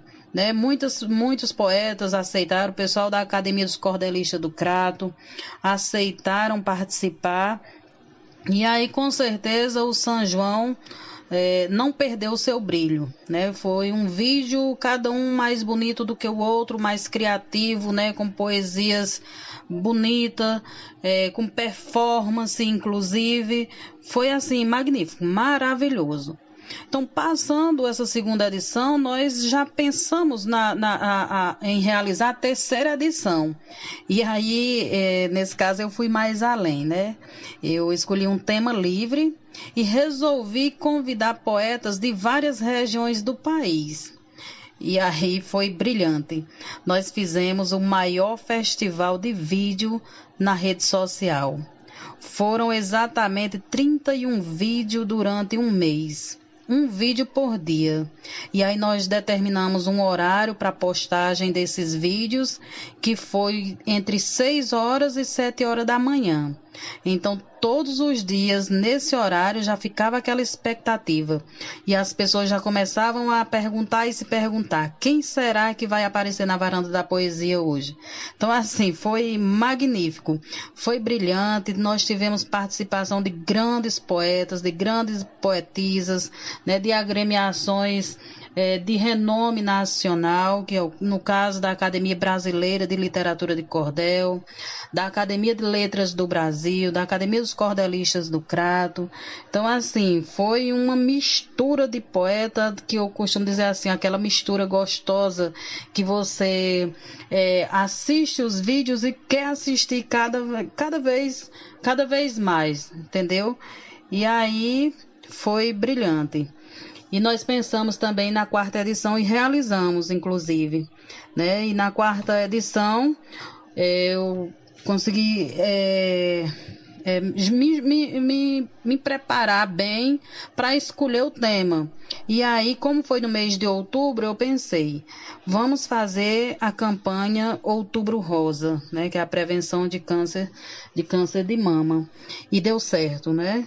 Deu certo. Então foram, foram vários vídeos e várias poetisas, várias mulheres, inclusive homens participaram dessa dessa edição porque a proposta inicial seria apenas as mulheres.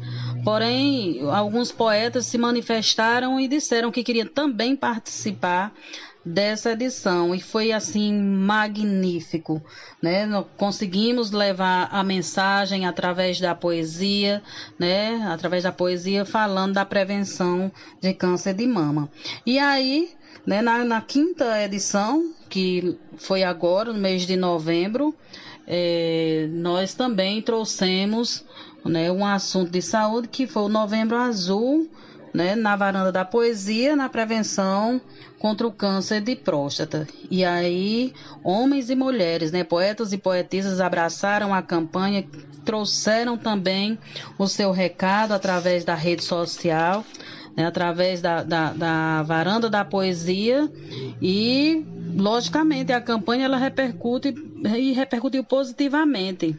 Né? O, os recados foram dados com muita maestria, né? com poesia, com maestria, né? por tantos poetas e poetisas de nome, de peso mesmo. E, e, deu nova vida à campanha de saúde, né, com inovação, com cultura, com educação popular e com muita sabedoria. Então envolveu a saúde e a cultura e resultou aí nesse nessa campanha bonita, né, brilhante. E certamente é, outros temas serão apresentados na varanda da poesia. E essa interação com outros poetas e poetisas de várias regiões do país só enriquece os nossos saberes, as nossas manifestações populares. E assim sendo, nós estamos nos reinventando. A poesia, eu costumo dizer que ela é libertadora e curativa.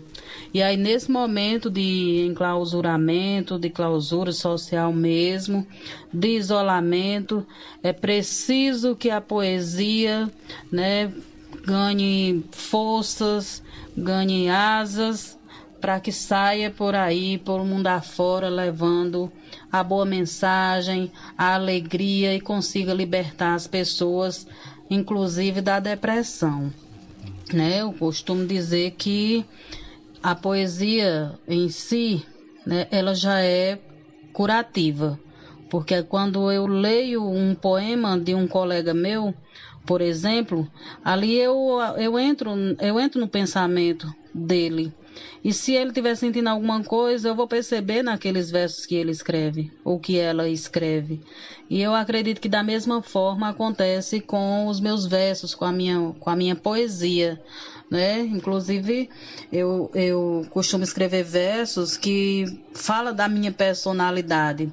E aí, esses dias, um poeta da Academia Brasileira de Literatura de Cordel falou justamente nisso, né? Que eu falo de mim na minha poesia. Então é isso, minha gente. Muito obrigada. É, a participação, adorei a participação e aí teremos outros momentos para falar de outros projetos nossos. Muito obrigada pela participação. Tá aí, você viu, né? Ouviu, na verdade, né? Lindy Cássia Nascimento ela que é técnica em fruticultura, educadora popular, poeta cordelista, né? E, e trouxe pra gente o projeto Cantos das Cirandeiras, né? Não? Ah, na varanda da poesia. Esse é o projeto e vamos, o atual, né? E ela está também no Facebook, você também quiser, né, conferir todos os vídeos, os, o Cordel de Maria, né? que é um, um dos vídeos. Esse, é, esse vídeo é atual, né? É o projeto atual Cordel de Maria. Você pode conferir no Facebook, né, é, da Lindy Cássia, não é isso? Lindo projeto, lindo projeto da Lindy Cássia, né, aqui de Barbalha, pertinho aqui da nossa cidade, né, vizinho. E a gente agradece demais ela que vai estar em outros momentos, né, aqui trazendo um pouco mais desse projeto maravilhoso, né? uh, muito bacana é, que a gente trouxe aqui para o nosso programa. E agora temos temos o que? Lançamento de um livro, né? Eita, mais um livro. O nosso programa tá muito bacana, né? mais um livro. A gente agradece demais, né? É, é, é, essa confiança, né? Do, do, do pessoal em estar tá trazendo o, o, os seus livros para ser lançado aqui. A gente agradece demais, né? A gente fica muito honrado, né, em trazer, em vocês trazerem essas obras maravilhosas e a gente tá é, trazendo para os nossos ouvintes. É, então, o livro de hoje é o da Cláudia Regiane, né? Ela que é professora do Departamento de Línguas e, Li e Literatura e do mestrado de Letras da URCA, né? Ela que é líder do Discute, né? O Discute é o grupo de estudos em discursos, né? cultura e identidade. E, e também é militante né, da Frente de Mulheres do Cariri aqui na nossa cidade. Então o livro é Benditos Malditos, né? Tradição e Transgressão na Literatura de Cordel. Esse livro também, né, ele vai ser ele vai ser lançado ele vai ser lançado amanhã, dia 6, a, a partir das 16 horas, né? Lá no. Cadê o nome? Uh, cadê? Raul, Raul, Raul Rock Bar Café, né? Lançamento do livro no Raul Rock Bar e Café aqui. E diversidade? Ah, rapaz. E, e a, aqui na, no, no Juazeiro do Norte, né? É, conversa com organizadores, autores e autoras. Muito bacana. E a gente vai ouvir a Cláudia Regiane agora. Ela que vai falar sobre esse livro né, e sobre o lançamento. Muito bacana. É, seja muito bem-vinda aqui no nosso programa. Oi? Tá mandando um abraço. Um abraço, Slende Cássio. Agradecendo demais aqui a sua participação, né? Você que vai estar em outro momento aqui. É, muito obrigado né, por fazer parte também aqui desse programa. Uh, vamos ouvir aqui na sequência né, a Cláudia Regiane falando aí sobre o lançamento desse livro Benditos, Malditos, Tradição e Transgressão na Literatura de cordel. Cláudia, tá aí já? Espera ainda. Só organiza aqui para Cláudia poder falar. Pronto. Seja bem-vinda. Muito boa tarde. Boa tarde, Samuel e aos ouvintes da rádio. Meu nome é Cláudia Rejane Pinheiro Grangeiro. Eu sou professora do Departamento de Línguas e Literaturas e do mestrado de Letras da URCA e líder do Discult, que é o grupo de estudos em discurso, cultura e identidades.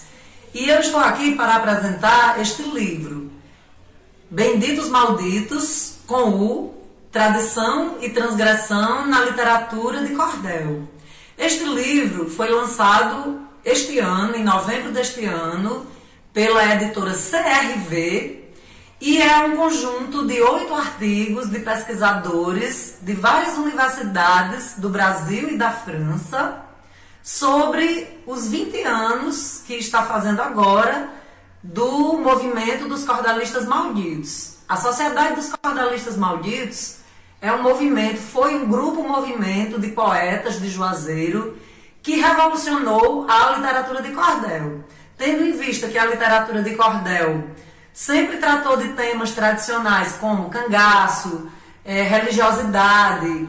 Então, esses jovens poetas trouxeram esses outros dizeres, outros sujeitos, não é? trazendo questões na época que revolucionaram essas temáticas, questões como a questão da mulher, a situação da mulher na sociedade, a questão do negro, a questão das pessoas LGBTs e trouxeram também algumas transformações em relação à forma do cordel. Então, este livro foi lançado, né, foi editado este ano, em 2020, e nós estamos aqui para apresentá-los. Agradeço a atenção, boa leitura.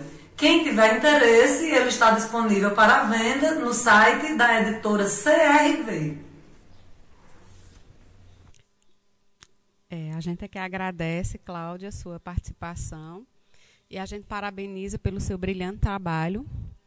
É, part particularmente, a gente tem uma, é, uma amizade muito afetiva, de longas datas, fomos vizinhas já. E em sua homenagem, como eu sempre lhe digo, é, você tem uma poesia que me, me emociona muito. E que essa poesia ela foi transformada em música. E ela se chama Eu Vou no Vento. Então, é para você, com muito carinho, que a gente oferece e aos nossos ouvintes e colaboradores. Minha gratidão.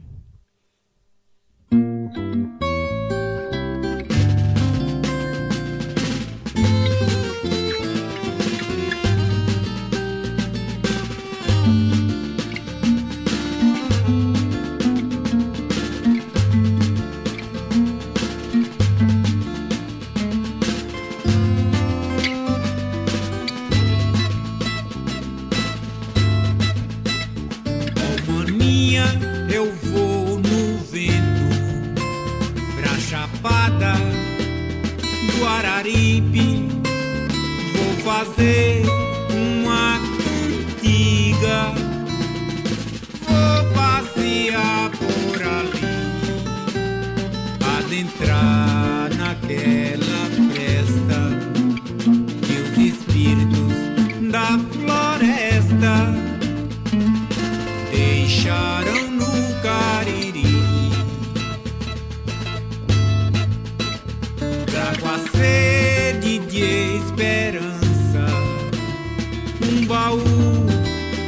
pra colher paz. Quero ver na mata dança cada habitante de ti será um irmão a mais. O teu chão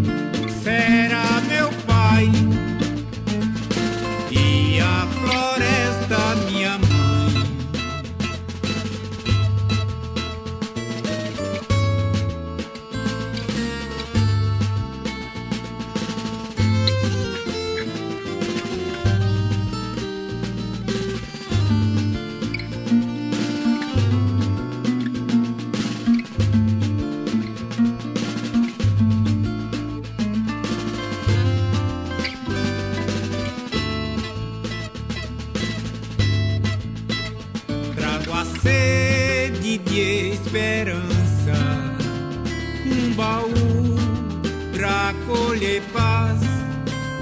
Quero ver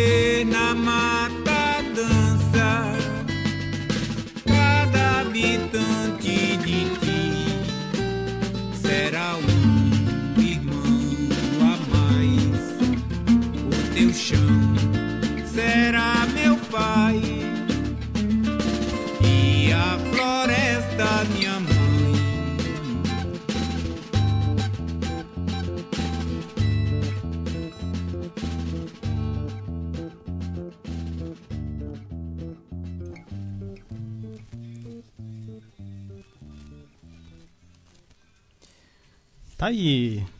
Linda música, né, do Abdoral, Voo no Vento, né, com essa linda na poesia, né, da Cláudia Regiane, musicada aí pelo Abdoral, né, na linda voz aí do Abdoral, grande Abdoral, né, grande artista aqui na nossa região, né, uh, o nome da música Voo no Vento. E a gente agradece demais a Cláudia Regiane, só lembrando que amanhã às 16 Pois horas, é. né, no Raul Rock Bar e Diversidade, a- o encontro com segurança, né? Então tem que chegar cedo para poder tem é limitado o número de pessoas. É, domingo, amanhã, né, a partir das 16 Lá no horas. Juazeiro do Norte. Juazeiro do Norte. Fica no caminho do aeroporto. É, temos, a- temos aqui o endereço, na Avenida Virgílio Távora, número 950, aeroporto. Né, tem um número para contato também, posso passar, né? Pode passar. É, 88 é o DDD 21 41 02 58, né? Mais uma vez, DDD é 88, número 21 41 02 58. É, e lembrando mais uma vez que esse mês o, o, o tema do, do nosso programa como um todo é saúde, arte e cultura. Cada programa um novo colaborador, é, novas participações, novas histórias, para que vocês possam estar junto da gente, com a gente, conhecendo um pouco da cultura do Cariri, né, partilhando conosco esse momento. Agradeço a todos, a nossa comunidade, aos nossos ouvintes. E abraços vai para quem, Samu? Pois é, abraços, né? É, primeiro agradecendo aos nossos convidados de hoje, né? Os abraços é, vão para o Carlos Gomide, a Maria Gomide, né? Shirley França, toda a família Gomide, né? Em geral, um grande abraços. Também para Daiane Botamed, é, as, a Isis Cirqueira e a Thaís Araújo. Também um abraço para Lindy Cássia Nascimento e a Cláudia Rejane, né? Todo esse- essa turma que esteve com a gente, que nos, que nos ajudou aqui a fazer o programa de hoje, né? Grato, grato pela participação de vocês no programa de hoje. Abraços para os nossos ouvintes, a Patrícia, a Simone, o Sérgio, abraços, abraços para a Lauhaine, abraços para a Graça, Rio de Janeiro, um abraços para o professor Ricardo Cecim, cadê? Abraços também para o seu pai, né?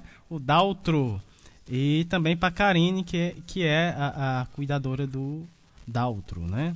Temos mais. É... Cadê? Temos mais abraços? Temos não, né? E também, claro, um abraço especial para toda a comunidade aqui é, do Carrapato, também as demais comunidades, né? É, as nossas agentes de saúde, a Edinalva na Vila Nova, aqui a Ana Cláudia, né? É, a Rita também, a Rita de Caça, a Ana Lúcia, a nossa poetisa, a Neidinha, um abraço, quem mais, Érica? A comunidade do Baixio, um grande abraço, né? É, a do Chico Gomes, né? Que esteve, passou por aqui também no nosso programa. A gente teve mostrando quem mais. É, a comunidade do Gesso que vai vir semana que sim, a comunidade do Gesso, né? Vai, vai estar semana que vem aqui com, conosco. Um abraço para o Alexandre Lucas, né? Ah, quem mais? A Isaac Mendes, é, Isaac Mendes, Brasília, né? Comunidade Estruturado Brasília, o pessoal, São, São Cristóvão, né? Mandar um abraço para a comunidade é, Estruturado Brasília, né? A Deusimar, né? Também. Uh, todo o pessoal da Fiocruz Brasília, o pessoal da Fiocruz do Rio de Janeiro, graça, um abraço.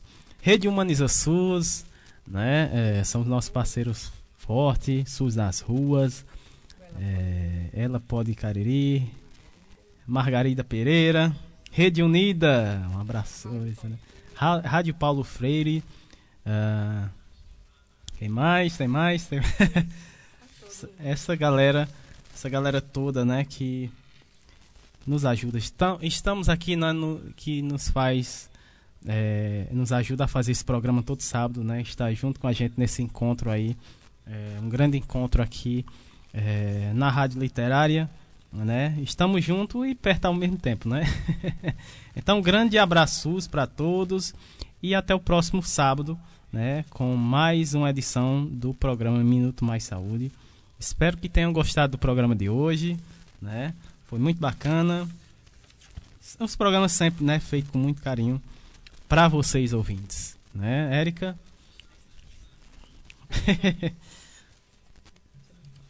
Só para agradecer, lembrando que continuamos com as mesmas medidas de segurança, né, Samuel? Sim, claro, A gente vai estar tá sempre trazendo os informes que a gente tem conhecimento sobre os casos também na nossa cidade, reforçando o trabalho dos nossos agentes de saúde, reforçando o trabalho das nossas equipes, não só aqui no Cariri, mas a gente potencializa esse trabalho dentro das comunidades, de outros locais, de outras regiões.